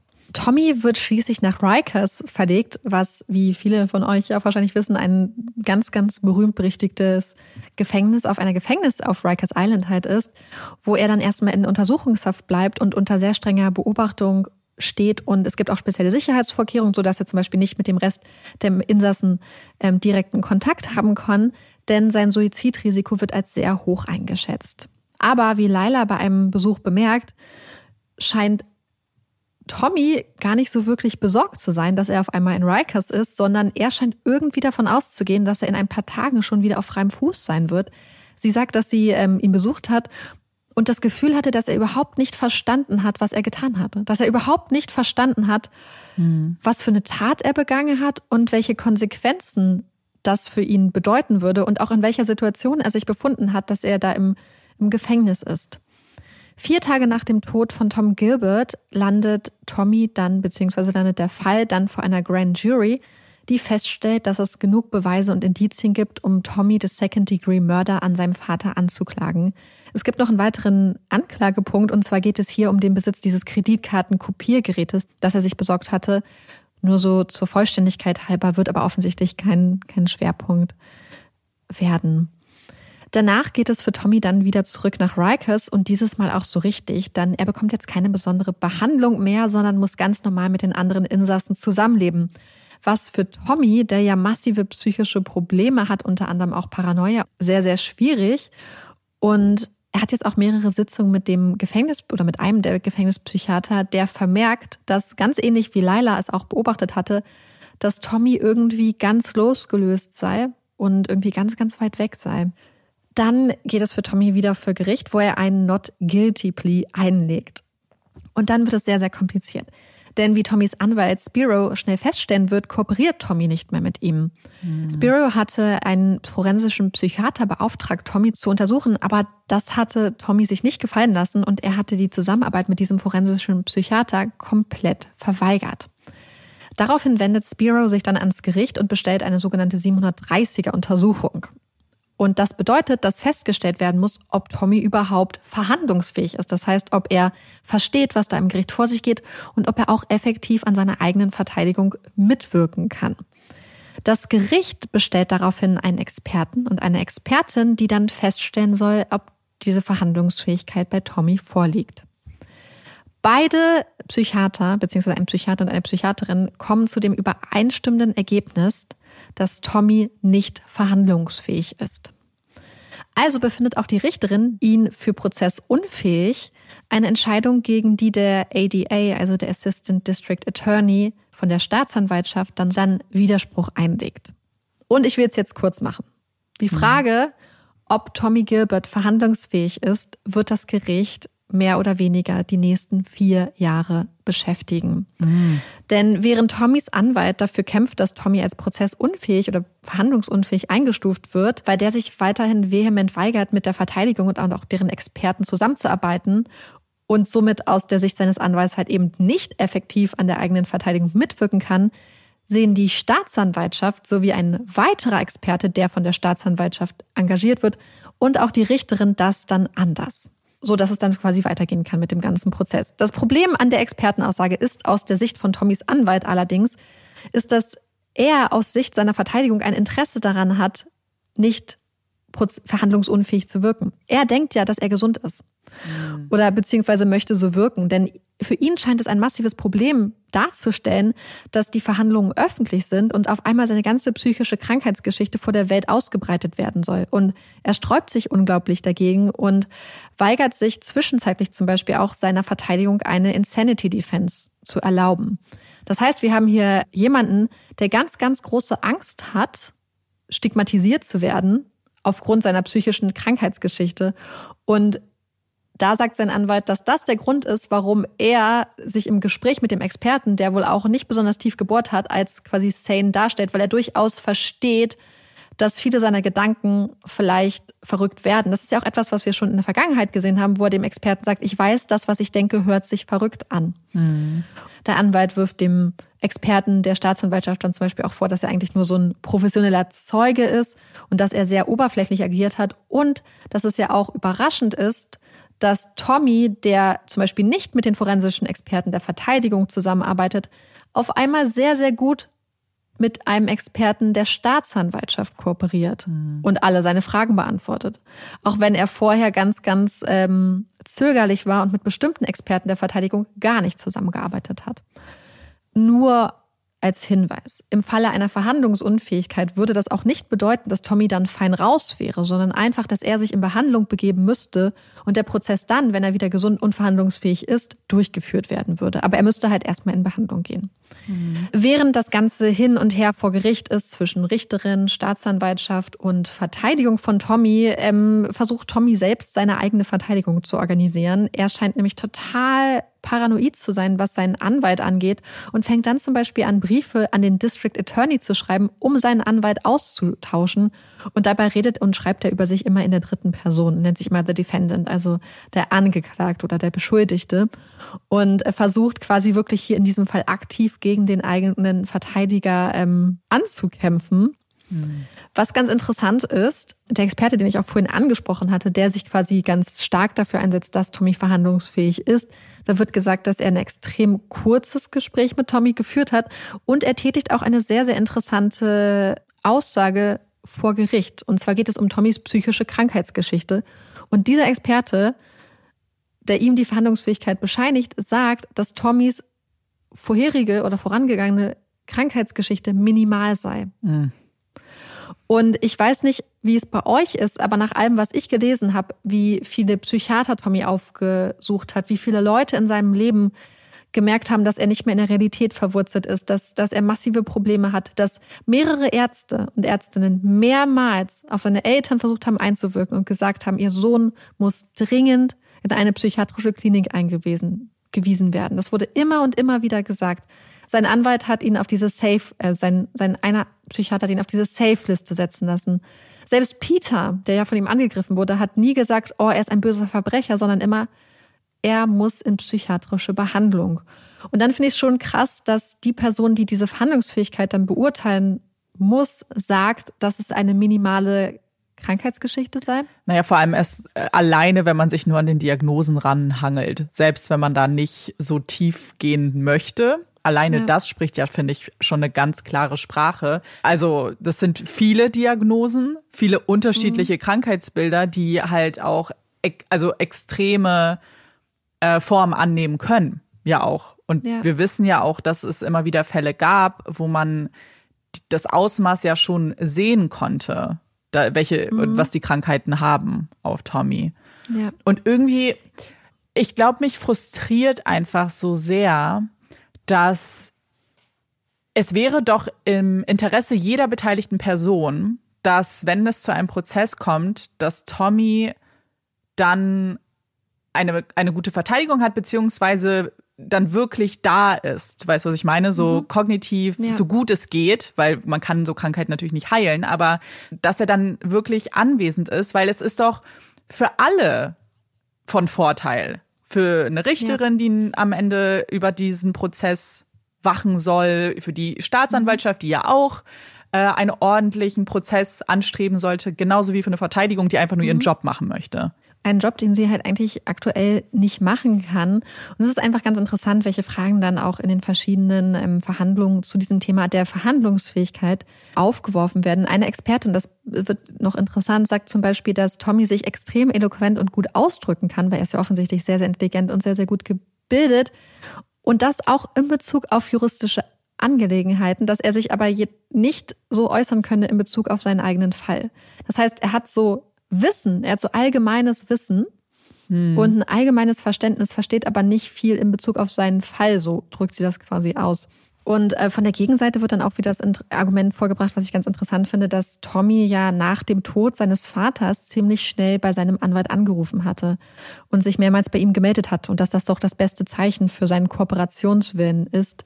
Und das finde ich so interessant, weil seitdem ja auch schon mehrere Monate beziehungsweise zu späteren Zeitpunkten schon mehrere Jahre vergangen sind und ich es ziemlich schwer finde von ähm, so einer Momentaufnahme, wo er bei seinem Anwalt angerufen hat, zu sagen, ja, da ist doch, liegt doch die Kooperation vor, wenn alles, was er danach an Verhalten gezeigt hat, eben das Gegenteil von Kooperation zeigt. Mhm. Und der Staatsanwalt sagt im Rahmen dieser Aussage noch eine weitere Sache. Und zwar sagt er, ja, offensichtlich ist Tommy Gilbert krank, aber es hätten schon viel, viel kränkere Leute auch auf der Anklagebank gesessen. Ja, das was ist. kein Argument ist. Was weil halt. Das ist dann ja. noch problematischer. Wollte ich gerade sagen, das, das spricht ja eher gegen äh, das, das Rechtssystem, wie es funkt, dass es halt nicht funktioniert. Ja. Und die nächsten Jahre weigert Tommy sich weiterhin mit seiner Verteidigung zusammenzuarbeiten, macht komplett sein eigenes Ding. Und das Interessante ist, dass die Verteidigung immer sagt, hey, er arbeitet nicht mit uns zusammen. Und die Argumentation der Staatsanwaltschaft ist, naja, wenn er halt keine Lust hat, mit euch zusammenzuarbeiten, ist das halt sein Problem, dann muss er halt die Konsequenzen dafür tragen. Aber genau sowas soll ja verhindert werden, theoretisch, durch eine Verhandlungsunfähigkeit, mhm. nämlich dass Menschen ähm, Sachen machen, die sie vielleicht auch nicht durchschauen und deswegen nicht effektiv an ihrer Verteidigung mitarbeiten können. Und deswegen sagt auch der Anwalt von ihm, dass in diesem Moment so, ja, aber das zeigt doch genau das, was wir die ganze Zeit argumentieren. Ja. Dass er das halt nicht durchschauen kann und dass es nicht versteht. Im Gefängnis wird Tommy wohl immer paranoider und er hat immer mehr Angst und versucht sogar einen Suizidversuch vorzutäuschen, um von der Gefängnisinsel Rikers verlegt zu werden. Und zu einem anderen Zeitpunkt scheint Tommy zum Beispiel auch davon überzeugt zu sein, dass er radioaktiv verseucht sei und nicht mehr reden könne. Mhm. Es gibt später wieder einen Versuch, ihn für verhandlungsunfähig zu erklären, weil Laila eine eidesstattliche Versicherung auch abgibt, dass Tommy davon überzeugt sei, dass die Experten von Anklage und Verteidigung Imposter seien, also quasi Fake und Betrüger, die eigentlich keine wirklichen Psychiater oder Psychiaterinnen seien. Es geht die ganze Zeit hin und her, hin und her. Im November 2017, das ist fast drei Jahre nach Toms Ermordung, wechselt dann Tommys Verteidigung. Jedoch nicht, weil Tommy endlich seinen Willen durchgesetzt hat und seinen Verteidiger gefeuert hat, sondern weil der die Kanzlei wechselt. Er ist wirklich so ein richtiger ähm, Anwaltsstar und wurde quasi in eine ganz berühmte Kanzlei, ähm, noch berühmtere Kanzlei dann abberufen. Mhm. An seiner Seite hat er jetzt einen neuen, aber auch sehr erfahrenen Anwalt. Und der steht wieder vor massiven Problemen, denn auch mit ihm weigert Tommy sich zu kooperieren und sagt ihm, als sie sich das erste Mal treffen, dass er nicht mit ihm über den Fall reden könne, denn die Informationen seien vertraulich. Okay. Deswegen gibt es dann einen weiteren Anwalt, den auch der neue Anwalt vor Gericht stellt, um Tommy als verhandlungsunfähig zu erklären. Und es gibt ein weiteres Gutachten, das, wie ich habe es vorhin schon angesprochen, in diesem Fall zu keinem eindeutigen Ergebnis kommt ob er verhandlungsfähig oder nicht fähig ist. Tommy spielt derweil selbst Verteidiger und meldet sich immer wieder vor Gericht zu Wort und stellt alle möglichen Anträge, die aber aus juristischer Sicht überhaupt keinen Sinn ergeben. Für Justice Jackson, also die vorsitzende Richterin, bedeutet das aber, dass er ja grob checkt, was in so einem Gerichtsprozess vor sich geht. Dass Tommy mit einem IQ von ungefähr 140, was man mal gemessen hatte, viel mehr checken sollte, als wie ein Kind so ein bisschen, was so Richter spielt, ähm, scheint egal zu sein. Sein neuer Anwalt argumentiert deswegen auch, dass die Fähigkeit zu lesen, zu schreiben und Sachen aus juristischen Büchern rauszukopieren noch nicht bedeuten müsste, dass ein Mensch auch wirklich verhandlungsfähig ist. Für Shelley, die ja den Tod ihres Mannes zu betrauern hat und jetzt auch den Verlust ihres Sohnes, ist die ganze Zeit unglaublich nervenaufreibend. Sie steht immer wieder vor der Presse und sagt immer wieder, dass ihr Sohn krank ist und dass er unbedingt in Behandlung muss und in diesem Zustand keinen Prozess führen kann. Und Tommy, der ja die ganze Zeit im Gefängnis schon, ähm, ich sag mal, paranoide Ideen oder vielleicht auch Wahnvorstellungen gezeigt hat, ähm, wird auch weiter, äußert sich weiterhin sehr, sehr paranoid. Zum Beispiel ist er sicher, dass man im Gefängnis auf ihn schießen würde. Und er warnt Laila, dass sie auch in Lebensgefahr sei und dass Leute aus dem Gericht es auf sie abgesehen hätten. Im Mai 2019, das ist fast viereinhalb Jahre nach Toms Ermordung, beginnt dann endlich die Auswahl der Jury. Das heißt, mit dem Prozess geht es voran. Das Ganze ist natürlich keine leichte Angelegenheit, weil wir wissen, dass der Fall schon riesige Wellen geschlagen hat und in aller Munde war, insbesondere in New York. Und so dauert es dann auch fünf Tage, bis die zwölf Geschworenen, sechs Männer und sechs Frauen, ausgewählt sind. Zwei Wochen später, am 28. Mai 2019, beginnt dann der Prozess. Und Tommy wird in diesem Prozess eine sehr prominente Rolle einnehmen. Nicht nur, weil er auf der Anklagebank sitzt oder Angeklagter ist, sondern auch, weil er sich weiterhin die ganze Zeit einmischt und zum Beispiel die ganze Zeit Objection ruft, also Einspruch. Die Richterin Jackson ist total angenervt davon und fordert dann auch seinen Anwalt auf, Tommy zu ermahnen und quasi zu kontrollieren. Er müsse das unbedingt unterlassen, sonst würde er rausfliegen. Tommy hört aber natürlich nicht auf seinen Anwalt und ruft sogar bei Fragen seiner eigenen Verteidigung andauernd Einspruch, was natürlich die Vorgänge ähm, im Gericht ziemlich belastet und auch die Juroren und Jurorinnen ziemlich dolle ablenkt. Und es wird noch schlimmer, denn als sein Anwalt daraufhin, also als das Ganze so eskaliert und die Richterin sagt, hey, im schlimmsten Fall muss Tommy halt ähm, raus, versucht sein Anwalt dann kurze Zeit später nochmal einen Antrag zu stellen, dass nochmal überprüft wird, ob Tommy verhandlungsfähig ist. Worauf Tommy dann Einspruch ruft, weil er das nicht möchte.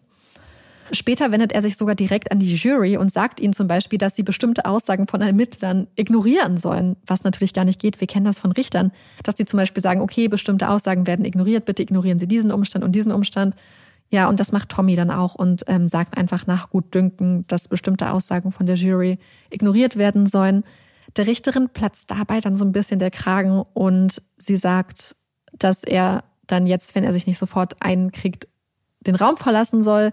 Interessanterweise sagt die Richterin aber, dass die Tatsache, dass er so stark versucht, sich in die Verhandlungen einzubringen, ja zeigen würde, dass er durchaus verstanden hat, was im Prozess so vor sich gibt und dass das ja gerade ein Zeichen für seine Verhandlungsfähigkeit ist, weil er ja aktiv daran teilnehmen möchte. Bald darauf erscheint Tommy dann auch nur noch ab und zu im Gerichtssaal und sein Anwalt ist unglaublich frustriert. Tommy sabotiert die ganze Zeit wirklich alles, was die Anklage macht. Und sein Anwalt hat nur noch die Hoffnung, dass die Jury erkennt, dass das der echte Tommy ist, dass Tommy sich nicht anders kann und einfach überhaupt nicht versteht, was da gerade vor sich geht, sondern wirklich denkt, dass er so ein gleichberechtigter Spieler in diesem Prozess ist, der ähm, sinnvolle Anträge stellt und sich sinnvoll und effektiv in diesen Prozess mit einbringt. Und auch die Psychiater und auch die Psychologin, die Tommy in der Vergangenheit behandelt hatten, treten im Rahmen des Prozesses dann auf. Und auch sie berichten über die massiven psychischen Probleme und Krankheitsdiagnosen von Tommy. Ende Juni gibt es dann die Closing Arguments. Im Fall der Anklage ist das sogenannte Insanity Defense oder Psych Defense, wie man das in New York oft nennt. Das heißt, sie argumentieren, dass Tommy bei seiner Tat getrieben war von Wahn und Paranoia und dass ihm die Fähigkeit gefehlt habe zu erkennen, dass sein Handeln falsch war und auch, dass er die Natur und Konsequenzen seiner Handlungen nicht verstehen konnte. Die Anklage sieht das ganz anders. Sie sagen, dass es ein Mord aus Habgier war, dass er eiskalt kalkuliert, geplant und vorbereitet war und dass das, was Tommy angemacht hat, also der Mord, einfach nur the ultimate tantrum war. Sprich, sie sagen quasi, er hat so einen Wutanfall bekommen oder sich ein bisschen aufgeführt wie so ein kleines Kind. Das Motiv sei Geld gewesen. Dann geht es los. Die Jury verabschiedet sich in die Besprechung. Und wir haben ja in letzter Zeit schon öfters mal Juries auch kritisiert, beziehungsweise mhm. in unserer letzten Folge. Jetzt würde ich gerne ein Lob aussprechen. Denn die Jury macht es meiner Meinung nach unglaublich gut, unabhängig jetzt davon, was beim Ergebnis rauskommt. Denn sie wollen zum Beispiel immer wieder die Insanity, also sie wollen immer wieder diese Definition, die für diese Schuldunfähigkeit notwendig wäre, hören und lassen sich die immer und immer wieder vortragen, weil sie ganz genau sicher sein wollen, dass sie das zu 100 Prozent verstanden haben und richtig mhm. anwenden. Sie fordern unglaublich viele Beweisstücke an, Dokumente an, ähm, Dokumente aus seiner Schulzeit, Unterlagen aus seinen psychiatrischen Untersuchungen. Ähm, sie wollen Aufnahmen mit Überwachungskameras und im, die ganze Zeit kommen immer, immer wieder Anfragen von der Jury, dass sie irgendwelche Beweisstücke oder so oder Dokumente oder Zeugenaussagen sich nochmal genauer angucken wollen. Und das ist so viel, dass die Richterin sagt, sie seien fast and furious, weil sie einfach so verbissen sich quasi in diese Sache reinarbeiten. Das liegt auch daran, dass die Jury am Anfang komplett aufgeteilt ist. Das heißt, wir haben eine 50-50-Split am Anfang. 50 Prozent der Jurymitglieder sind davon überzeugt, dass Tommy schuldig ist, während die anderen 50 Prozent sagen, dass er zwar der Täter ist, aber dass er krank sei und deswegen schuldunfähig sei. Die ähm, Die Jury fordert sogar ein DSM an, also quasi im Buch, wo psychische Erkrankungen und Störungen genau aufgelistet und definiert werden und wollen da auch nochmal alles so ein bisschen nachlesen, was sie während des Prozesses gehört haben. Und man kann es zusammenfassen mit, sie wollen alles richtig machen. Am Ende sitzen sie zwei Tage lang zusammen und dann ist es soweit. Sie haben eine Entscheidung getroffen. Hast du ein Gefühl? Nee, du weißt es ja sogar. Stimmt, ich weiß es. Hättest du jetzt nicht gesagt, dass ich es weiß, hätte ich jetzt tatsächlich eine Aussage treffen können. Weil mhm. ich hatte nämlich jetzt schon wieder vergessen, dass ich es ja, dass ich den oh Ausgang oh schon weiß. Ähm, egal, ich, ich versuche mal so zu tun, als ob ich es nicht wüsste. Weil, bevor du gesagt hast, wie die Jury, was die Jury gemacht hat in der Zeit, war ich mir eigentlich sicher, mhm. dass sie ihn einfach verurteilen werden. Weil ich, ich glaube, ich bin einfach jetzt gebrandmarkt von dieser mhm. Richterin auch schon, ehrlich mhm. gesagt. Jetzt nachdem könnte man natürlich denken, dass sie vielleicht dann das doch sehen. Aber, ohne, wenn ich jetzt nicht wüsste, was ist, ähm, und es ein anderer Fall wäre, dann würde ich trotzdem denken, dass es wahnsinnig schwierig für eine Jury ist, bei Insanity sowieso zu entscheiden. Ich möchte da mhm. nie in der Haut stecken, weil es so viel abverlangt. Und ich meine, die haben ja wirklich hier sich ja. auch informieren wollen. Und ich bin beim Jury-System allgemein hin und her gerissen, wie gut ich das alles finde. Aber gerade bei Insanity habe ich das Gefühl, das in die, die Hände von Menschen wie du und ich zu legen, ich, mhm. das, ich weiß nicht, wie man das begreifen kann, alles, ehrlich gesagt, mit psychischen Krankheiten in dem ja. Ausmaß. Deswegen, ja. Würdest du eher für ein Guilty? Ich glaube ja. Stimmen. Also nicht stimmen, aber. Nee, nee, stimmen würde ich dafür nicht. Ich vermute, ich vermute es. Ja. Vielleicht habt ihr ja auch mitgerätselt. Ich will es jetzt auch nicht lange spannend machen. Die Jury entscheidet sich im Anklagepunkt des Second Degree Murder für schuldig und sie lehnen auch eine Schuldunfähigkeit ab. Ja. An dieser Stelle ist mir gerade noch aufgefallen, sollten wir uns vielleicht auch noch mal kurz die Definition, ach, die können wir uns später noch mal angucken, die Definition von äh, was genau vorlegen muss, um eine Schuldunfähigkeit in so einer Situation mhm. anzunehmen. Mhm. Weil das wird nämlich vielleicht einiges auch noch ein bisschen klarer machen, was vielleicht diese Juryentscheidung angeht. Am 27. September des gleichen Jahres ist dann das sogenannte Sentencing Hearing, wo das Strafmaß festgelegt wird. Tommys Mutter Shelley Gilbert liest auch ein Victim Impact Statement vor und bittet in diesem Rahmen die Richterin um Gnade für ihren Sohn. Und sie sagt, dass Tom, also ihr Mann, ihr auf jeden Fall zustimmen würde und bittet darum, dass Tommy nur zur Mindeststrafe von 15 Jahren verurteilt wird.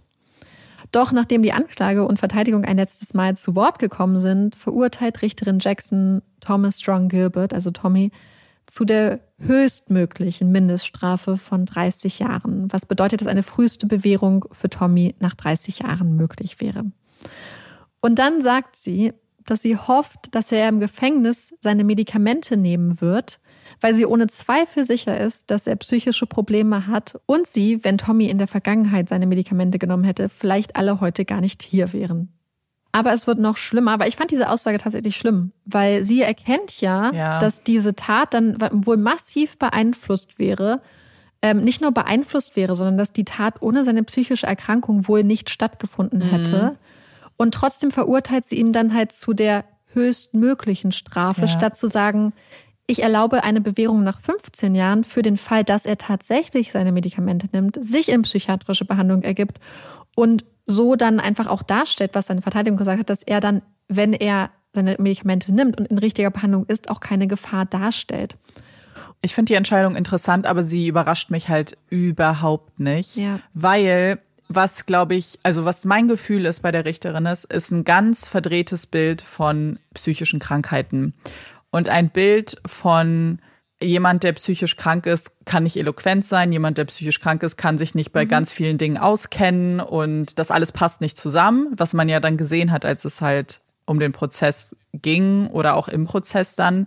Mhm. Und ich glaube, dass das wirklich so dann für sie vielleicht verständlich war mit, ja, er hätte die deine Medikamente ja. nehmen können, aber gar nicht greift, dass ja, nimm mal deine Medikamente, ist einfach zu sagen für jemanden, der einen Schnupfen hat. Aber jemand, der psychisch mhm. krank ist, der schon so weit vielleicht in fortgeschritten ist in seiner Krankheit, der hinter allem was Böses ahnt und mhm. vielleicht auch Medikamenten und nicht vertraut, Ärzten nicht vertraut und so weiter. Das ist nicht einfach, ja, hat, hätte er die halt nicht genommen. Ist doch ein einfaches Ding. Kann man doch erwarten von Wir sehen ja auch, dass alle Menschen in seinem Umfeld ja die ganze Zeit versucht hatten, ihn dazu zu bewegen, mhm. diese Medikamente zu nehmen und er hatte sich halt geweigert. Ja. Nach dieser Entscheidung äußert sich dann übrigens auch der DA, also der District Attorney und der Bezirksstaatsanwalt und sagt, dass er hofft, dass der Abschluss des Prozesses und das Urteil den Angehörigen jetzt dabei helfen wird, quasi weiter zu heilen. Was aus Shellys Sicht natürlich eine krasse Frechheit ist, weil sie ja genau dargelegt hat, wie es ihr geht und wie das für sie aussieht und sie ja genau darum gebeten hat, dass es nicht so ein Urteil geben wird. Ja.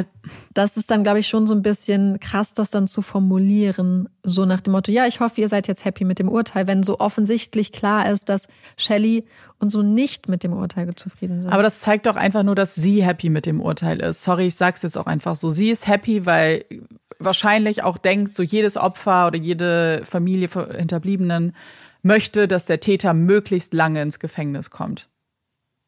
Und hier, ohne dabei Rücksicht zu nehmen auf den spezifischen Fall, in dem die Familie genau das ja nicht wollte. Mhm. Tommys Anwalt, also erster Anwalt Spiro, hat sich dann auch nochmal geäußert und er hat gesagt, dass wenn Tommy auch allein schon am Anfang seiner Haftzeit, also als er in Rikers saß, die psychologische oder psychiatrische Behandlung erhalten hätte, die er zu diesem Zeitpunkt gebraucht hätte, dass dann vielleicht alles ganz anders abgelaufen wäre. Mhm. Dass er dann ja vielleicht tatsächlich mit seiner Verteidigung kooperiert hätte und dass ja am Ende vielleicht alles anders ausgegangen wäre und dass es eigentlich einfach ein riesiges Versäumnis ist, dass Tommy sowohl vorher als auch später halt nie die Hilfe bekommen hat, die er gebraucht hätte. Ja. Übrigens, äh, die, ein Jurymitglied hat sich auch geäußert zu ihrer Entscheidung. Jetzt können wir uns ja kurz nochmal diese Insanity ähm, Defense in New York angucken. Und zwar ist es in New York so, dass es bei einer Person eine Art Schuldunfähigkeit vorliegt durch ähm, psychische ähm, Erkrankung oder eine psychische Störung, wenn zum Zeitpunkt des verbotenen oder des rechtswidrigen Verhaltens oder der Tat aufgrund eben dieser psychischen Erkrankung oder der psychischen Störung die Person auf erhebliche Weise die Fähigkeit ähm, gefehlt hat, um einmal die Natur oder die Konsequenzen ihres Verhaltens zu verstehen oder zu erkennen oder zu erkennen, dass das Verhalten falsch war. Und ganz interessant ist, dass diese ähm, fehlende Einsicht in dieses, in die Natur, in die Konsequenzen oder auch in die Tatsache, dass es sich um eine falsche Handlung handelt, bedeutet nicht, dass dieses Verständnis komplett fehlen muss. Das heißt, die Person kann es durchaus zu einem gewissen Grad verstanden haben, dass das, was sie jetzt macht, falsch ist. Und auch der, Term, der Terminus Wissen oder auch zu verstehen wird so ein bisschen genauer ausgeführt. So ist es zum Beispiel ja, dass Kinder manchmal einfach zum Beispiel Sachen wiedergeben, also es wird hier genauso beschrieben, wiedergeben, die sie nicht verstehen. Mhm. Das heißt, dieses Kind hat so ein oberflächliches Verständnis davon, dass das vielleicht auch das ist, was man in dem Moment sagt oder wiedergibt ohne wirklich genau zu verstehen, um was es da geht, um was es sich da wirklich handelt, wenn man tiefer geht. Das heißt, die Person kann durchaus grob verstanden haben, um was, sich da, um was es geht. Ähm, der, das Mitglied der Jury hat gesagt, dass der Moment für diese Leute entscheidend war, als sie sich daran erinnert haben, dass Tommy seine Mutter ja losgeschickt hatte, mm. um eine Cola zu besorgen für ihn. Weil er wusste, dass sie nie eine Cola zu Hause haben. Das war etwas, was Shelly ähm, nie oder Shelly und Tom nie da hatten. Und dass das ja für ihn gezeigt hat oder für sie gezeigt hat, dass Tommy wusste, was er macht. Das Gefühl, dass ja sein Verhalten schon so unter Umständen möglicherweise in diesem Punkt so massiv von seiner psychischen Erkrankung beeinflusst war. Andererseits lässt irgendwie diese Definition, weil es auf dieses Wissen und Verstehen abstellt, irgendwie gar keinen Raum dafür, dass die Person zum Beispiel auch einfach aufgrund der Erkrankung gehandelt hat und vielleicht auch gar nicht anders handeln konnte, weil sie irgendwelche Wahnvorstellungen haben, die sich, die ihnen die Situation zum Beispiel ganz anders dargestellt war, als sie mhm. tatsächlich war. Ja. Andererseits könnte man sagen, dass sie dann vielleicht nicht ganz verstanden oder dass er dann nicht ganz verstanden hat, vielleicht was die wirkliche Situation war. Auf der anderen Seite hat er aber natürlich, ähm, ja, als er zu Hause angekommen war, alles versucht, alles von seinem Computer und so zu entfernen, äh, von seinen, von seinen Notebooks. Gleichzeitig, sagen viele Leute, ist er nicht geflüchtet. Er ist einfach nach Hause gegangen und hat gedacht, in zwei, drei Tagen ist das hier alles wieder in Ordnung. Ja. Und das finde ich so schwer einzuschätzen. Aber ich finde, unter diesem, vor diesem Hintergrund dieser unglaublich langen Erkrankung, mhm. und dieser ganzen Aussagen von seinen Ärzten und Ärztinnen zu der Zeit und der Tatsache, wie, wie er sich auch später verhalten hat, dass er quasi immer gezeigt hat, er versteht Sachen, ja, er versteht offensichtlich, er ist ja nicht, nur weil man an einer psychischen Erkrankung leidet, heißt das ja nicht, dass man auf einmal alles, was man an Intelligenz hat und auch an, an Bildung, an Wissen, dass das verschwindet ja nicht auf einmal. Ja. Ich muss auch sagen, ich find's mega, mega schwer. Ich äh, finde es, aber das ist halt das, was ich meinte. Ich finde es in jedem Fall schwer, weil so etwas zu bewerten ist ja ein bisschen wie, oh, ich muss jetzt in den Kopf reingucken und ich muss genau irgendwie verstehen, was konnte die Person genau wissen, was wusste sie vielleicht nicht, was ist, also ich finde das unfassbar schwer mhm. einzuschätzen als Nicht-Expertin auf diesem Gebiet. Und das ist ja auch ja. die Jury in dem Moment. Deswegen will ich halt auf gar keinen Fall tauschen. Mir geht, bei mir ist es eher so, dass ich überzeugt davon bin, dass Tommy nicht in ein Gefängnis gehört, sondern ja. in eine Institution, die ihm helfen kann irgendwie. Mhm. Ähm, und dass er wirklich auch äh, gezwungen wird, ehrlich gesagt, da durchzugehen, mhm. weil wir haben ja gesehen, dass es vorher nicht klappt, dass es aus so einer also dass das nur rein durch seine Motivation jetzt oder durch sein Handeln nicht funktioniert. Und er hatte ja viele Leute, die ihn auch versucht ja. haben, in eine Richtung zu drängen oder irgendwie so ein bisschen und dass das nicht gereicht hat. Ich glaube, das ist für mich so der springende Punkt. Ich glaube, so ein Gefängnis ja. wird das alles so doll verschlimmern. Mhm. Das ist auch das, was Shelley immer gesagt hat. So, in was für einem Land werden wirklich kranke Menschen mhm. so behandelt und einfach ins Gefängnis geschickt? Ja. Und dass sie immer gesagt hat, er braucht eine psychische, psychiatrische Behandlung, er muss, er braucht Hilfe. Und, und das sehe ich genauso, weil was ich so interessant finde, ist auch dieser komplette Bruch irgendwie in ihm. Also wir wissen ja auch, dass viele psychische Erkrankungen zum Beispiel auch in Schüben und Phasen verlaufen. Mhm. Aber ich habe schon so das Gefühl, dass man gesehen hat, dass er von einem Jungen, dem die Welt offen gestanden hätte, mit 14 ungefähr ging das dann ja alles los, sodass es auch bemerkbar wurde, sich entwickelt hat zu einer Person, die trotz dieser ganzen, dieses ganzen Potenzials und dieser ganzen massiven Starthilfen und so, mm, das irgendwie nicht nur nicht hinbekommen hat, sondern einfach in so einer ganz eigenen Welt. Weißt du, so diese ganze, er hat die ganze Zeit gedacht, dass Leute zum Beispiel auch in seine Wohnung einbrechen und so und, und dass Leute seine Gedanken klauen wollen, dass er verhext wird und all diese Sachen, dass sie mit dieser Kontamination, die ja ganz lange sein Verhalten so ganz krass eingeschränkt hat. Mhm. Ich glaube, was man manchmal so sehen muss, ist das, und das ist, glaube ich, das, was in solchen Momenten halt dann schwer ist vor Gericht, ist, dass eine psychische Erkrankung halt ein Verhalten trotz so krass beeinflussen kann, dass man Sachen macht, die auf den ersten Blick wie kalt und kalkulierend wirken. Mhm. Aber wenn du zum Beispiel ähm, psychisch krank bist, insofern, dass du zum Beispiel denkst, hey, ähm, hier haben es ganz viele Leute auf mich abgesehen, alle sind böse, alle wollen meinen Tod oder meine Gedanken töten, das ist ja das, was er zum Beispiel gedacht hat, dass du dann dieses Verhalten, was auch im Rahmen von so einer Tat Sinn macht, zum Beispiel ich, ich, ich lösche jetzt Sachen von meinen Laptops und all diese Sachen, mit solchen Sachen hat er sich ja vorher auch schon auseinandergesetzt, dass das irgendwie auch ein Zeichen, Ausdruck von einer Paranoia aufgrund von einer Krankheit sein kann. Mhm. Ich glaube, was diesem Fall halt nicht geholfen hat, war so ein bisschen die Tatsache, dass es so ein bisschen gewirkt hat, wie, ach, das ist jetzt so ein reiches Trust Fund Baby. Wir tun jetzt mal so. Er wollte, halt, er ist einfach habgierig und die versuchen ihn jetzt da irgendwie rauszuboxen. Ja, das Gefühl hatte ich nämlich auch. Ähm, und das, glaube ich, das auch dann Hand in Hand geht eben mit so einer Ansicht von psychischen Krankheiten, so, naja, was hat, ihm geht's, er, ihm ging's doch gut, er hatte eine Familie, er hatte Geld, mhm. so wie, was, was ist denn sein Problem, in Anführungszeichen, weil man mhm. manchmal immer noch dafür kämpfen muss, es als Krankheit anzusehen. So ja, ganz viele psychische ja. Krankheiten entstehen aus Trauma, aber das ist nicht zwangsläufig so.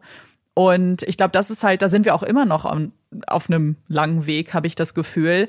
Erst recht bei so ich, ich nenne es mal ein extremes Ausmaß, weil ich das hier schon sehe, gerade mit ähm, mhm. Psychosen, Wahnvorstellungen. Ich glaube, das ist schon auch etwas, was man aus Filmen kennt, aus so Horrorfilmen, aber gar nicht so in die Realität oftmals holt. Dabei ist das halt auch, auch eine Krankheit wie jetzt eine Depression zum Beispiel ähm, oder das Symptom mhm. einer psychischen Krankheit. Und ich glaube, das ist noch was, was ich, ich kann mir halt vorstellen, dass Menschen einfach das wahnsinnig schwerfällt, das als echt anzusehen, weil man selber, mhm. wenn man gesund ist, offensichtlich das ja gar nicht sich vorstellen kann. Ja, du denkst dann so, hä, aber er hat, die Person hat doch viele Sachen mhm. so hinbekommen und die Person hat doch gesagt, dass sie mhm. zum Beispiel nicht krank ist. Und ich glaube, was man auch nicht vergessen darf, ist, dass halt viele von diesen Krankheiten ja einfach dafür sorgen, dass Menschen paranoid gegenüber anderen Menschen werden oder, mhm. oder Angst haben auch vor anderen Menschen. Und wenn du natürlich davon ausgehst, zum Beispiel, dass andere Menschen dir Böses wollen, du bist aber trotzdem, dann ist das, was du machst, dich nämlich zu verweigern, mit ihnen zu kooperieren, ja aus deinem Kopf total sinnvoll. Ja. Das ergibt ja total viel Sinn, weil du dich vor ihnen schützen möchtest. So, und ich habe das Gefühl, dass vieles, also es ist jetzt ein ganz anderes Beispiel, aber ich finde, es geht so ein bisschen in diese Richtung, weil die, ähm, weil ja immer gesagt wird, na ja, aber er wusste ja zum Beispiel, was das, was er macht, ist falsch oder er hat, er konnte ja ganz, er hat ja ganz eloquent und und auch nicht insane gewirkt. Ich wandle zum Beispiel total oft Schlaf und mache total viele Sachen beim Schlafen, sei es die Wohnung umräumen oder irgendwelche ganz komischen Sachen. Ich suche Sachen, ich ähm, mache einfach viel, ohne dass ich wach bin.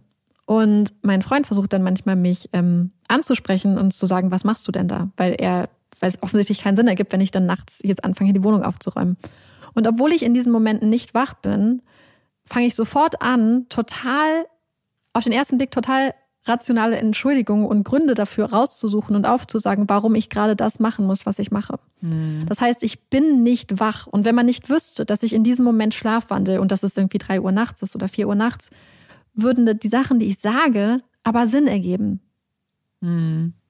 Ja. Das heißt, es wirkt so wie, hey, das wäre, also auf den ersten Blick wirkt es, würde es wirken, wenn man die Umstände ignoriert, wie eine total rationale Erklärung, warum ich gerade die Wohnung durch, durchsuche oder warum ich gerade irgendwas hier sortiere. Aber ich bin nicht mal wach. Ja. Und trotzdem ist mein Gehirn aber in der Lage, in diesem Zustand, wo ich nicht mal wach bin und mitkriege, was passiert, eine scheinbar mehr oder weniger rationale Erklärung für das, was ich mache, zu finden. Ja. Und ich glaube, das ist auch so ein bisschen das, was man bei diesen Krankheiten nicht vergessen darf. Ich habe immer das Gefühl, dass in den, in den, in den Medien wird ja einfach uns so ein ganz schlimmes Bild von so einer, einer Schizophrenie oder, oder Psychosen und so vermittelt. Dass aber irgendwie vieles von diesem Verhalten auf den ersten Blick als solches gar nicht erkennbar ist, weil es manchmal einfach gar nicht erkennbar ist, dass eine Paranoia dieses Verhalten mhm. steuert. Ich glaube, das ist das, was es so schwer macht. Dass vieles von dem Verhalten, was solche Menschen auch an den Tag legen, auf den ersten Blick total rational und normal wirkt. Wie zum Beispiel, hey, ich, ich erkundige mich jetzt, ähm, wie ich, ich besorge mir jetzt einen Sicherheitsdienst für mein Haus. Ergibt total viel Sinn. Ja. Aber auf den ersten Blick, aber wenn du dir die genaueren Umstände anguckst, ergibt es vielleicht doch keinen Sinn so. Mhm. Oder oder was er für Security Sachen gemacht hat oder dass er seine Kleidung wegschmeißt und so. Ich meine, vieles ist erkennbar als okay, das ist jetzt übertrieben, aber vieles ist auch vielleicht durch eine Paranoia einfach getrieben. Weißt du, was ich meine? So, ja. der Hintergrund ist die Krankheit. Die Krankheit äußert sich nicht in diesem Handeln, aber in dem Grund, warum ich so handle. Ja. So. Und ich glaube, dass das halt dann super schwer zu sehen ist, wenn es halt nicht diesem stereotypen Bild von, da ist eine Person, die die ganze Zeit rumläuft und crazy Sachen schreit, entspricht, sondern sich halt auf andere Art und Weise dann äußert. Mhm. Weil es trotzdem noch eine extrem intelligente Person ist, die extrem gut gebildet ist und trotzdem immer noch ein Verständnis davon hat, was in der Welt so auch vor sich geht. Ja. Und das meine ich gar nicht nur unbedingt jetzt auf diesen Fall so bezogen, aber ich glaube, das ist das, was man so oft auch beobachten kann. Irgendwann fällt einem vielleicht auf, hey, das, was die Person macht, ist schon, schon ein bisschen extrem oder so. Aber vorher kann es oft sein, glaube ich, dass man Sachen wahrnimmt und gar nicht als, als Folge von so solchen Umständen dann irgendwie erkennt.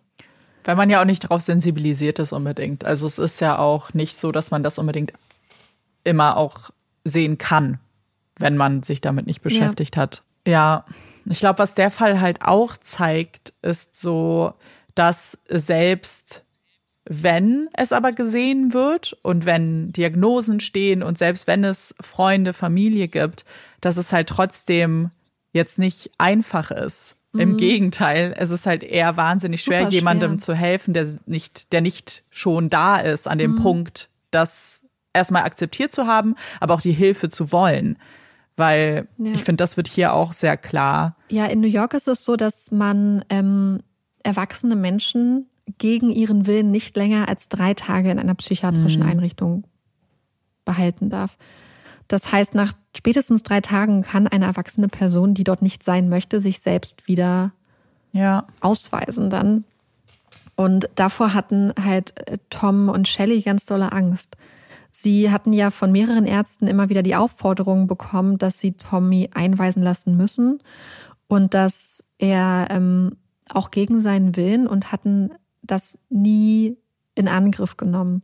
Und ich glaube, es ist zum einen diese Angst, dass, also Shelley hat einmal gesagt, lieber ein krankes Kind als ein krankes Kind, was auch noch böse ist auf einen. Und ich glaube, was man aber auch nicht außer Acht lassen darf, ist, dass Shellys Vater ja mhm. zwei Wochen nachdem er sich in eine Klinik hat begeben, Suizid begangen hat. Und ich kann mir vorstellen, dass das, wenn das so ein prägendes, traumatisches Ereignis in deinem Leben ist, dass du dann schon Angst hast, deinen Sohn gegen seinen Willen in so eine Situation zu bringen. Weil du vielleicht einfach aufgrund der Erfahrung, die du gemacht hast, Angst hast, dass sich das wiederholt. Ja. Naja, und Sie haben es ja auch gesagt, so, dass man ja auch gerade in solchen Kreisen vielleicht auch an ein Bild nach außen denkt, Karrieren denkt, was mhm. macht das dann vielleicht, verbauen wir ihm jetzt seine ja. Zukunft damit, was ja mhm. reelle Ängste auch sein können, in manchen Berufen zum ja. Beispiel sogar sehr, sehr, sehr reell. Aber und bei ihr bin ich auch vor allem, das hast du, glaube ich, sogar in deinem geskripteten Teil auch gesagt, weil das war auch so mein Gedanke und mein Gefühl, als sie am Ende dann so gesagt hat, oh, ich wusste, mein Sohn ist verrückt, in Anführungszeichen, mhm. aber ich wusste nicht, dass er so verrückt ist. Ja. Ich frage, also war es eine Art Selbstschutz, weil sie vielleicht mhm. auch schon diese Erfahrung gemacht hat und wollte sie es irgendwie nicht sehen? Oder hat sie es wirklich nicht gesehen? Das war halt wirklich so eine Frage, die mich auch mit beschäftigt hat. Ich glaube, sie wollte es nicht sehen, mhm. weil wir dürfen nicht vergessen, dass Tom und Shelley die ganze Zeit Kontakt ja. zu den Psychiatern und Ärzten ihres Sohnes hatten. Das heißt, ganz krass renommierte Experten waren das. Das waren echt ähm, Leute, die unglaubliche Koryphäen teilweise auf ihrem Gebiet waren, die ganz, ganz eindeutig immer wieder gesagt haben, er ist ganz dolle krank, er muss seine Medikamente nehmen und er muss in eine Klinik. Mhm. Das war das haben sie immer und immer wieder gesagt. Und ich glaube, dass sie das nicht hören wollte, weil in dem Moment gibt es ja auch keinen Weg dann zurück, wenn du das vielleicht erstmal anerkennst. Gerade ja. mit dieser krassen Vorbelastung, die beide auch hatten in diesem Rahmen. Und, ähm, und was man halt auch sieht, glaube ich, ist bei ihr so ein bisschen, Tom hatte das mal auch erwähnt, das erste Mal, als sie sich mit einem Psychiater zusammengesetzt hatten, um über Tommy zu reden, dass er das Gefühl hat, dass Shelley und Tom, Tommy, immer so eine Allianz gegen ihn bauen. Dass die beiden immer so, ähm, so ganz eng verbandelt sind und dass das immer so ein bisschen fast gegen ihn ist. Mhm. Und, und er sich dann manchmal so ein bisschen, glaube ich, auch ausgeschlossen gefühlt hat. Ja, aber das fand ich ganz krass. Und übrigens diesen Kommentar, den ähm, das, was ähm, Shelley gesagt hat, es gibt noch einen weiteren Hinweis darauf, dass sie das Ganze auch ganz falsch auch nach draußen dargestellt hat, denn mh, mm, sie ist danach mit Polizisten zu Best gefahren, die war ja in der Kirche. Und sie haben ihr das gesagt und dann saßen sie später zusammen im Auto und der Detective hat gesagt, dass dann wohl, oder Shelly hat das gesagt, dass Shelly, also dass Bess dann zu ihrer Mutter wohl gesagt hat, du hast doch gesagt, dass es ihm besser geht. Du hast doch gesagt, mm. dass er seine Medikamente nimmt. Ja. Und das hat er ja zu diesem Zeitpunkt nicht. Das war ja, das war ja klar, dass er die nicht nimmt. Genauso wie sie ja zum Beispiel, während ihr Mann versucht hatte, und ich möchte das jetzt niemandem zum Vorwurf machen, aber sie hat ja zum Beispiel weiterhin Tommy auch immer wieder Geld überwiesen für alle möglichen Sachen, während ja ihr Mann ihm das Geld gekürzt hat. Und ich finde, das ähm, zeigt auch ein bisschen eigentlich das, was Tom beobachtet hat oder mitgeteilt hat in diesem ersten Gespräch mit dem Psychiater, dass er das Gefühl hat, die beiden haben so eine krasse Verbindung und dass er so ein bisschen außen vor ist irgendwie. Ja, es ist halt, und auch das sage ich nicht, indem man jetzt irgendwem Schuld geben möchte oder eine Teilschuld, weil das ist jetzt einfach eher so eine Analyse äh, oder Beobachtung, die du ja auch im, im Fall immer wieder auch erwähnt hast, dieses äh, ständige, er erfährt kaum Konsequenzen für das, was er tut. Mhm. Das heißt, es gab ja Punkte, ja. wo man sagen könnte, oh, das könnte jetzt so ein Wake-up-Call gewesen sein. Ähm, so jetzt kommt's vielleicht. Und das ist immer wieder dann eigentlich anders war. So selbst jetzt ja. auch der Fakt, dass er immer wieder Geld bekommen hat, weil ich fand das auch so krass, als er dann dieses, als er dann seinen Vater getötet hat, war der Plan ja da. Er hat ja seine Mutter weggeschickt. Und ich dachte mir auch schon, dass seine Mutter sofort geht, weil er gerne Sandwich und Cola haben möchte. Ist ja eigentlich auch so ein, ja. so ein Inbegriff von dem, mhm. na ja, klar, sie macht halt, was Tommy will. weil es war halt vorher auch schon so. Und ja, halt sowas Kleines und Banales, aber irgendwie zeigt es das halt Mhm. auch wieder. Aber es zeigt sich halt auch ganz krass in dem Moment, in dem er Peter angegriffen hat Mhm. und sein Vater dann wirklich, also das war ganz interessant zu lesen. Also ich kann ja kurz, ich habe vergessen, über meine Quelle zu reden, die eigentlich total wichtig ist.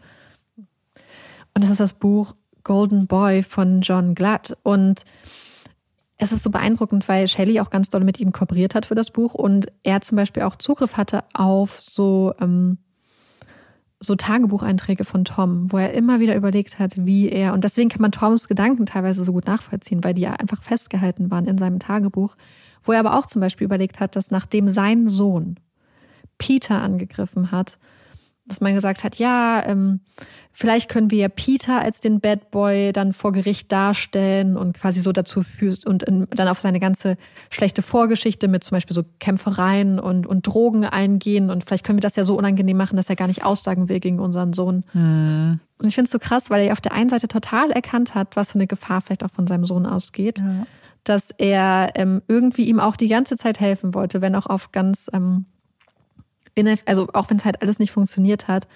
Und dass er aber auch trotzdem wirklich im Zweifelsfall immer hinter seinem Sohn stand und dafür sorgen wollte, dass er keine Konsequenzen spürt. Mhm. Oder genauso wie als nachdem sein Sohn mutmaßlich das Haus von den ähm, Smiths von Peters Familie angegriffen hatte und äh, niedergebrannt hatte, wo es wirklich ähm, ziemlich viel dafür spricht, dass es halt Tommy war, dass er dann er dann überlegt hat, Peter zu verklagen, weil er das Gefühl hatte, Peter redet schlecht und soll nicht seinen Sohn beschuldigen. Obwohl das natürlich durch die einfach durch Tommys Vorverhalten einfach in aller Munde war, Ja. dass es wahrscheinlich Tommy war, weil er Peter ja auch so viel bedroht hatte und so. Und ja, ich habe einfach, ich finde, es zeigt sich hier, dass hier zwei Menschen sind, die überhaupt nicht wissen, wie sie mit ihrem Sohn umgehen sollen, Mhm. die ganz verzweifelt sind und die vor allem die größte Angst haben, dass ihr Sohn, ihren Sohn zu verlieren und aufgrund dieser Angst und ihn nicht zu verschrecken und ihm auf die Füße zu treten und dass sie ihn aufgrund dieser Angst am Ende dann verlieren und dass Tom dafür mit dem Leben bezahlt sogar. Ja, dass es vor allem auch einhergeht mit so dem Wun- Wunsch, sein Kind zu beschützen. Ähm, Und dann aber in so einer Aus, also es ist ja schon eine Ausnahmesituation, weil natürlich wirst du nicht auf sowas vorbereitet und weißt nicht genau, was du machen sollst. Weil ich finde, dieses, dass, dass er geplant hat, oh, wie könnten wir Peter jetzt schlecht möglichst darstellen lassen und so weiter. Ich glaube, dass das auch so was sehr Natürliches ist, erstmal zu sagen, oh, ich beschütze dich jetzt, so wir gucken, wie wir dich da am besten Ja. rauskriegen und ach, der andere ist, der andere ist uns ja jetzt egal. Ähm, aber in diesem Kontext ist das natürlich so ein bisschen fehlgeleitet, weil es Ja. den, die Ursache für die Handlung ja nur verstärkt. Ich glaube, dass es halt ganz wichtig ist, als Eltern sein Kind unbedingt zu beschützen, aber auch wenn das Kind Fehler macht, ganz klar zu zeigen, dass das halt ein Fehler war, Konsequenzen Ja. zu fordern oder eben zu erlegen, auferlegen, ähm, damit halt die Person auch daraus lernen kann irgendwie. Weil hier wurde dann ja wieder nur vorgelebt, naja, ist halt nicht nur so schlimm, was du gemacht hast, der andere, auf den schieben wir es jetzt. Ja. Und das erklärt halt genau sein Handeln. Dass in dem Ja. Moment, in dem er fertig war, er dachte, ja, ich, ich telefoniere jetzt und dann wird alles wieder gut sein. Wo er zu Laila gesagt hat, ey, ich bin noch in ein paar Tagen hier wieder raus. Was ist das große Problem? Mhm. Und das ist es, glaube ich. Und ich glaube, das ist einfach eine Situation, in der kein Elternteil sein möchte oder sollte. Diese und die einfach unglaublich, unglaublich schwer ist. Ja. Und ähm, ja, ich fand es war ein super eindrücklicher Fall. Ich fand es super interessant dass, und toll, dass dieses Buch geschrieben wird, weil ich habe das Gefühl, dass es der ganzen Debatte, die doch recht ähm, eindeutig einfach immer war, Sohn tötet Vater, weil der ihm das Taschengeld gekürzt hat, so dass dieses verwöhnte Kind, ja klar, ganz ehrlich, er war verwöhnt. Er war wirklich krass verwöhnt, was viele Sachen angeht. Aber das heißt nicht, dass er nicht auch ganz, ganz krank war und dass er ähm, ein unglaublich schweres Los mit sich rumgetragen hatte, indem er einfach eine möglicherweise eine Vielzahl von sehr, sehr ernsten psychischen Erkrankungen hatte und Störungen. Und ich glaube, das ist so ein bisschen, das, hatten wir im Fall Anu Singh auch mal. Eine Person kann auch verwöhnt sein, kann auch ähm, vielleicht auch ein unangenehmer Charakter teilweise sein, wobei ja alle gesagt haben, dass er eigentlich immer ein sehr, sehr sympathischer, ähm, netter Mensch war, der sich auch gerne um andere gekümmert hat, anderen Menschen geholfen hat, bis es halt losging mit seiner Krankheit. Das heißt aber nicht, dass eine Person halt nicht krank sein kann, auch noch zusätzlich. Und dass man diese ganzen unterschiedlichen Aspekte einer Person so rausdifferenzieren und unterscheiden muss irgendwie. Ja, ich finde halt auch genau das, was du sagst, dass man diese Schlagzeilen hat und das aber so viel mehr dahinter steckt, ist so mhm. Mein eigentlich die Kernbeschreibung meines Interesses an True Crime, weil ich oftmals das Gefühl habe, manchmal werden Fälle sehr vereinfacht dargestellt, mit Schlagzeilen um sich geworfen, die möglichst mhm. dramatisch sind. Ähm, und dann steckt oftmals sehr, sehr viel mehr dahinter. Das macht die Schlagzeilen nicht ja. weniger wahr, jetzt so ganz allgemein. Aber mich interessiert halt wirklich alles, damit ich mich nicht nur darauf verlassen muss, was vielleicht jemand interpretiert hat, auch mit dem Wissen, so, oh, wie kriege ich jetzt besonders viele Klicks oder besonders mhm. viele Zeitungsverkäufe. Ja. Absolut.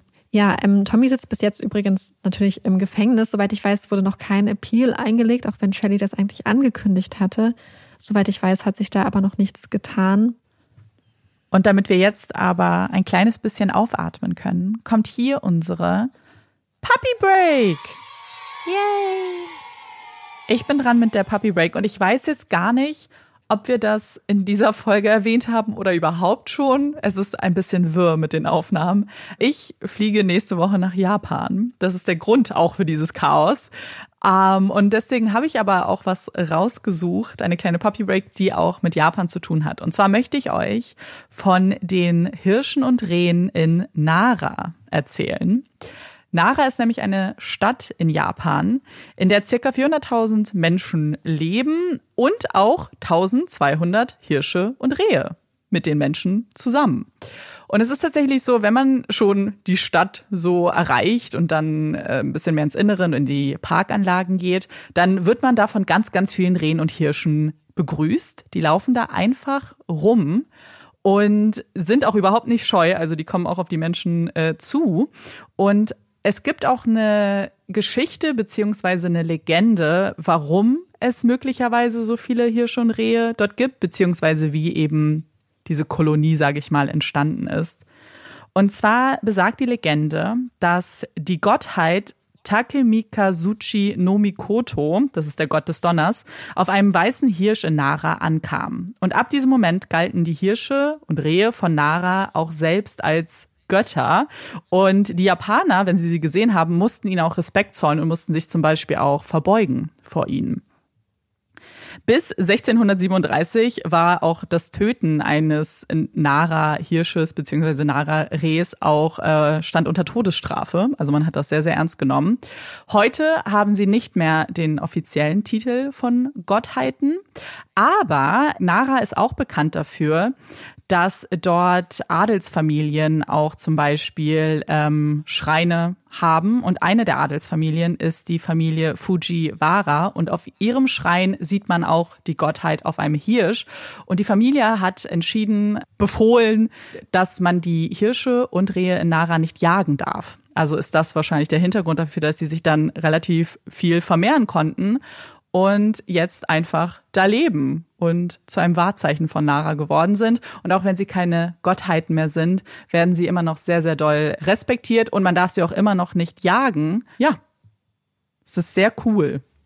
Sehr interessant. Ja, ich freue mich schon total auf ähm, Amandas Berichte aus Japan. Ja, ich, ich war schon in Nara, deswegen weiß ich nicht, ob ich es diesmal nochmal mache. Aber ähm, es ist mir halt eingefallen, weil ich es einfach ultra cool fand und die sind so niedlich und halt ähm, wenn man so ein bisschen so Tourismusblogs oder so liest oder von Leuten, die halt rumreisen, dann wird auch so ein bisschen gewarnt, weil man kann da so so Snacks kaufen, die man dann verfüttern kann und die die wissen das schon. Die sehen diese Snacks und dann wirst du halt so umzingelt von ganz vielen Rehen und Hirschen und äh, dann, dann hört man wohl auch regelmäßig so Leute kreischen, weil man das damit nicht so rechnet. Mm. Aber ich fand es halt hauptsächlich echt äh, super schöne Tiere sowieso und irgendwie so cool, dass die einfach überall waren.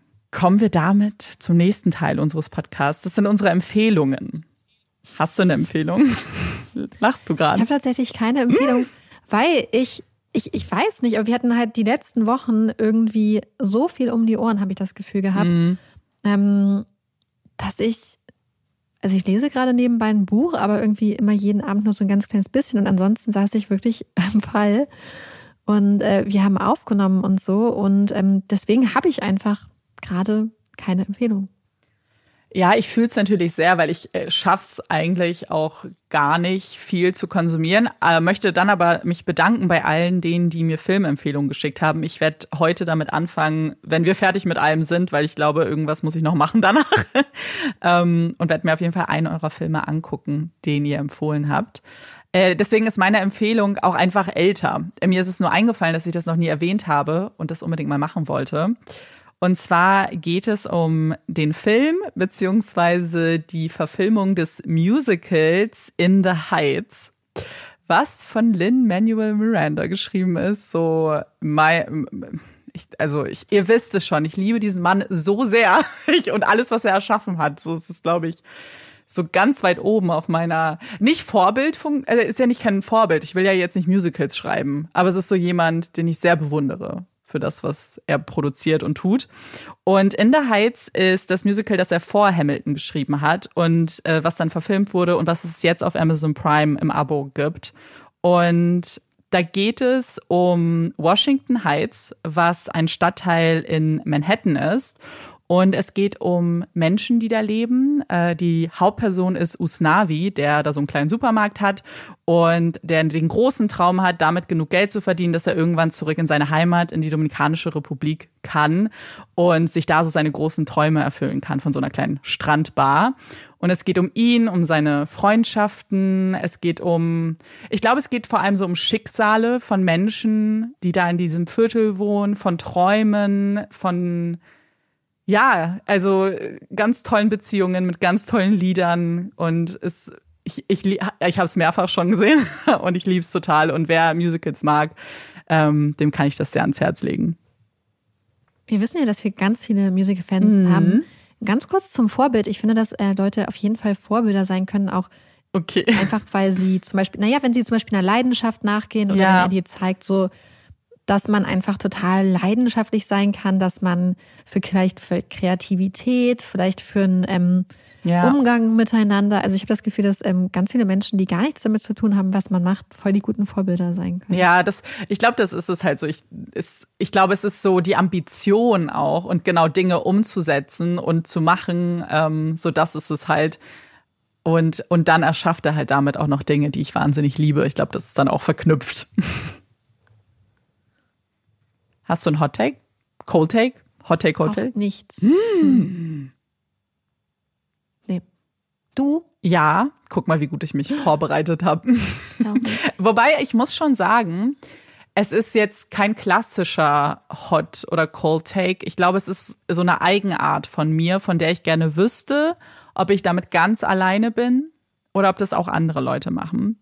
Uh, spannend. Und zwar mache ich es ab und zu, dass ich mir gerade Serien ähm, bewusst spoilere. Also google, was am Ende passiert. Das mache ich aber nur, wenn ich das begründete Gefühl bekomme, dass mir der Ausgang nicht gefallen könnte. Und das mache ich auch nur, wenn es Serien sind, die sehr viele Staffeln haben. Weil das ist für mich immer so ein Investment meiner Zeit. Und wenn ich dann irgendwann schon merke, so, warte mal, das gefällt mir hier irgendwie gar nicht, wo das abdriftet, dann spoiler ich mich selber. Machen das auch Leute?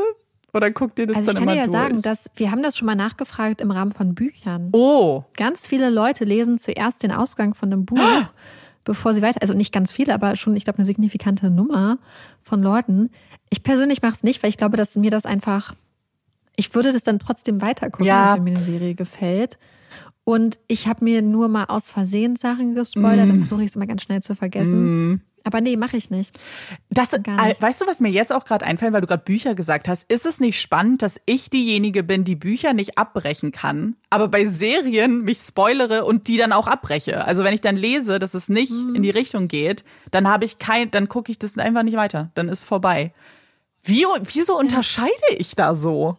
Ich hinterfrage gerade alles, was ich tue. Weil hm. es geht halt wirklich um diesen Grundgedanken, weshalb ja auch Leute Bücher abbrechen. So es ist mir meine, es ist mir zu schade für meine Zeit. Ja, doch, ich glaube, ich weiß es, weil für ein Buch habe ich Aber Geld ich ausgegeben. Ich glaube, ich weiß es.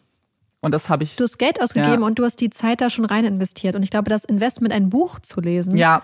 ist äh, für manche Menschen erstmal größer, zum Beispiel sagen, oh, ich habe jetzt schon vier Stunden dieses Buch gelesen, mhm. dann sind die vier Stunden ja quasi verschenkt, wenn ich am Schluss nichts dafür zum Beispiel vorzuweisen habe, weil ich es bei, was weiß ich, bei Goodreads nicht eintragen ja, kann oder so. Das stimmt. Vielleicht ist es das. Und es ist auch, glaube ich, so ein bisschen was anderes, weil wenn ich in einer Serie eine Staffel gucke, dann merke, hm, es geht nicht, kann ich immer noch sagen, ah ja, ich habe die erste Staffel von geguckt. Also es ist immer noch ein bisschen abgeschlossen.